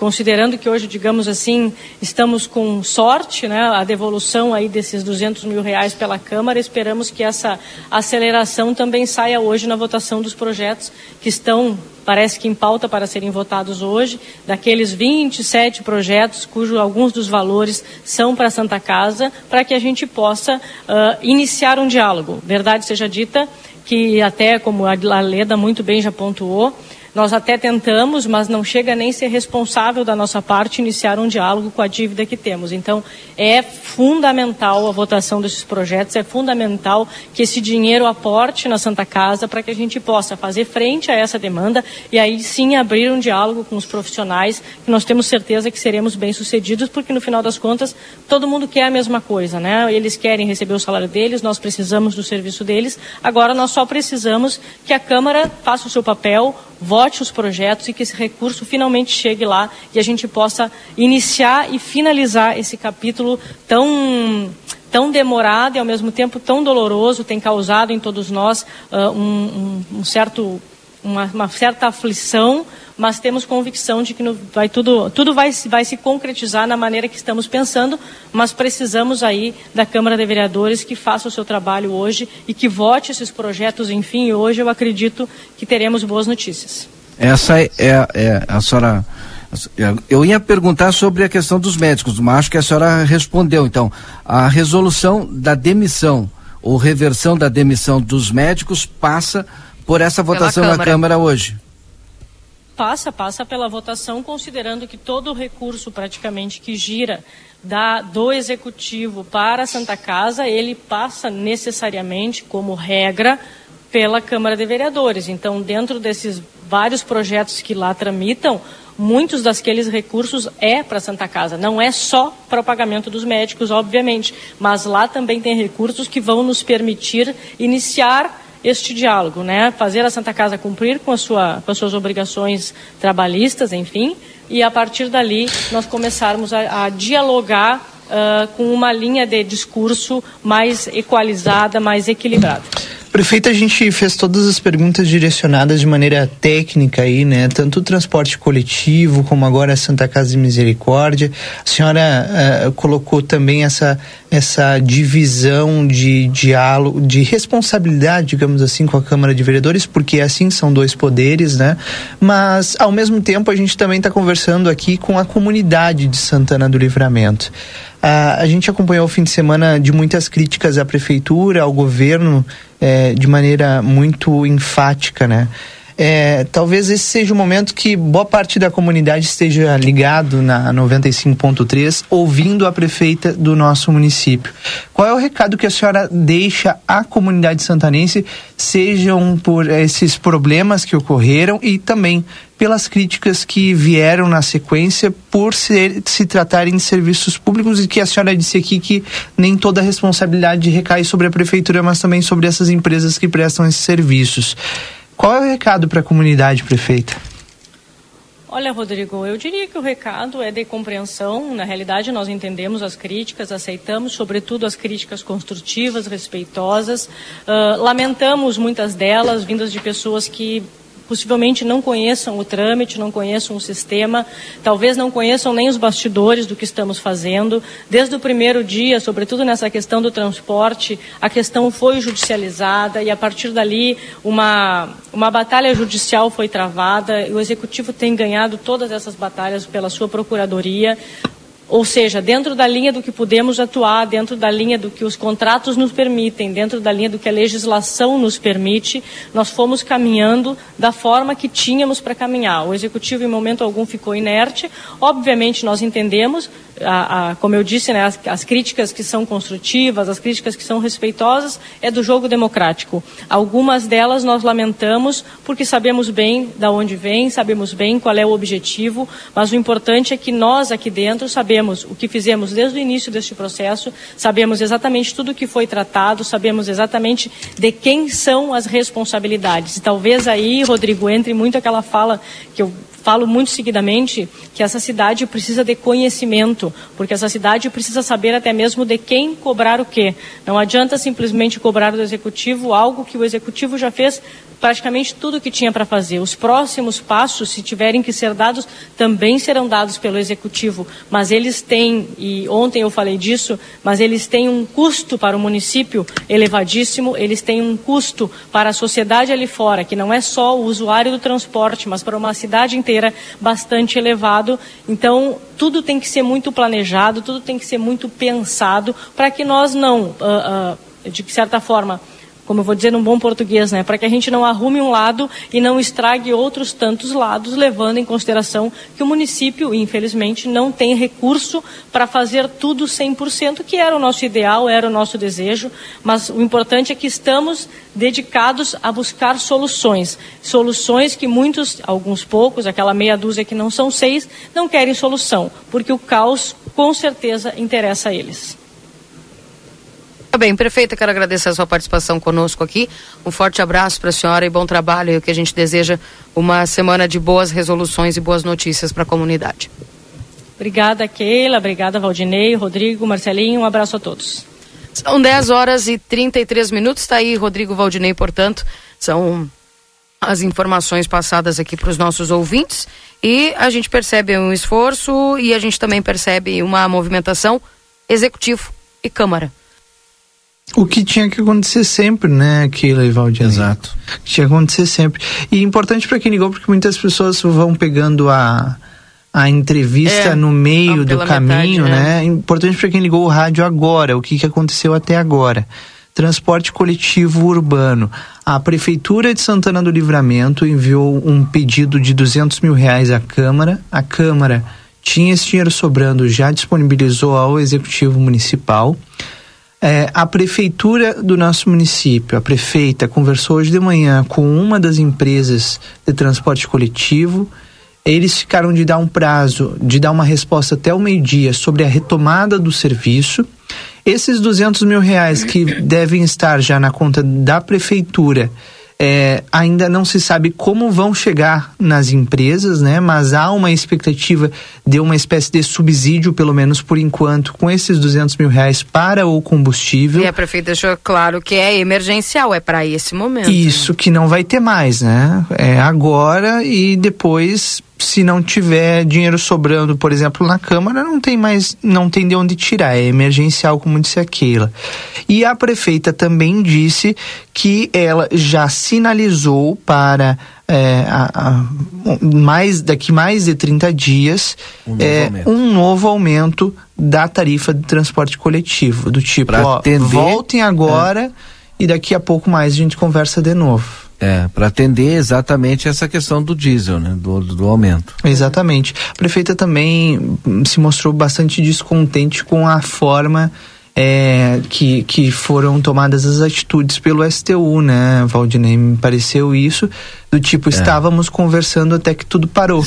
Estávamos construindo um diálogo e e, e ela não, não, não respondeu, mas eu perguntei objetivo, foi interrompido por quê? E ela jogou a pergunta para o STU. Pro STU. É. E, e, claro que, que a gente vê que é uma reconstrução agora o que está sendo feito dessa conversa que ela teve com uma das empresas do transporte coletivo urbano, né? Pois é. Exato. E a gente vai aguardando ao longo do, do Sim. Boa Tarde Cidade, certamente também certo. a gente vai, vai, vai ter. Uh, criou uma certa expectativa, porque até o meio-dia ela ficou de receber um retorno aí por parte das empresas, enfim. E a gente vai aguardando Sim. e certamente 14h30 no Boa Tarde Cidade tem esse é, o esse é o primeiro ponto, primeiro ponto do transporte coletivo. No segundo ponto nós temos a saúde, né? Primeira informação, hoje é, a, a Câmara vota 27 projetos que somam mais de 2 milhões, se não me engano, né, Valdinei? 2 milhões Quase. ou 2 milhões e meio? De reais para a Secretaria de Saúde. Parte desse recurso, mais de um milhão, se não me engano, é para a Santa Casa de Misericórdia. Esses projetos devem entrar na pauta de votação hoje e isso é, é, é, o norteador para a Santa Casa sentar e debater com os médicos esses valores que estão em atraso, né? E, e, claro que amanhã também há uma audiência de conciliação na Justiça entre o Sindicato Médico do Rio Grande do Sul e a Santa Casa de Misericórdia. Esse assunto também deve ser tratado, mas a expectativa é por esses valores que hoje devem ser votados lá na Câmara de Vereadores. E em meio a toda essa crise, o secretário municipal de saúde, Paulo Vargas, e o seu adjunto, Pedro Henrique da Silva, pediram para sair nessa manhã. Então tem muitos assuntos ainda para serem discutidos e como a Keila disse, a gente vai tratar todos eles ao longo da programação, especialmente no Boa Tarde Cidade de hoje. Obrigada, Rodrigo. Obrigada, Valdinei. Um abraço para vocês. Um abraço, hein? bom dia. Valeu bom e obrigado também lá ao Marcelo Pinto. Obrigado pelas informações aqui na 95.3. 10:37, gente, passamos um pouquinho do horário aqui, mas era necessário pelo, pela, pela importância do assunto. E eu volto a partir das 11 horas com o Rap Day e todas as notícias e informações que vocês precisam saber através da 95 e também das redes sociais aí com a equipe de jornalismo do Jornal Plateia. Um abraço para vocês, até logo.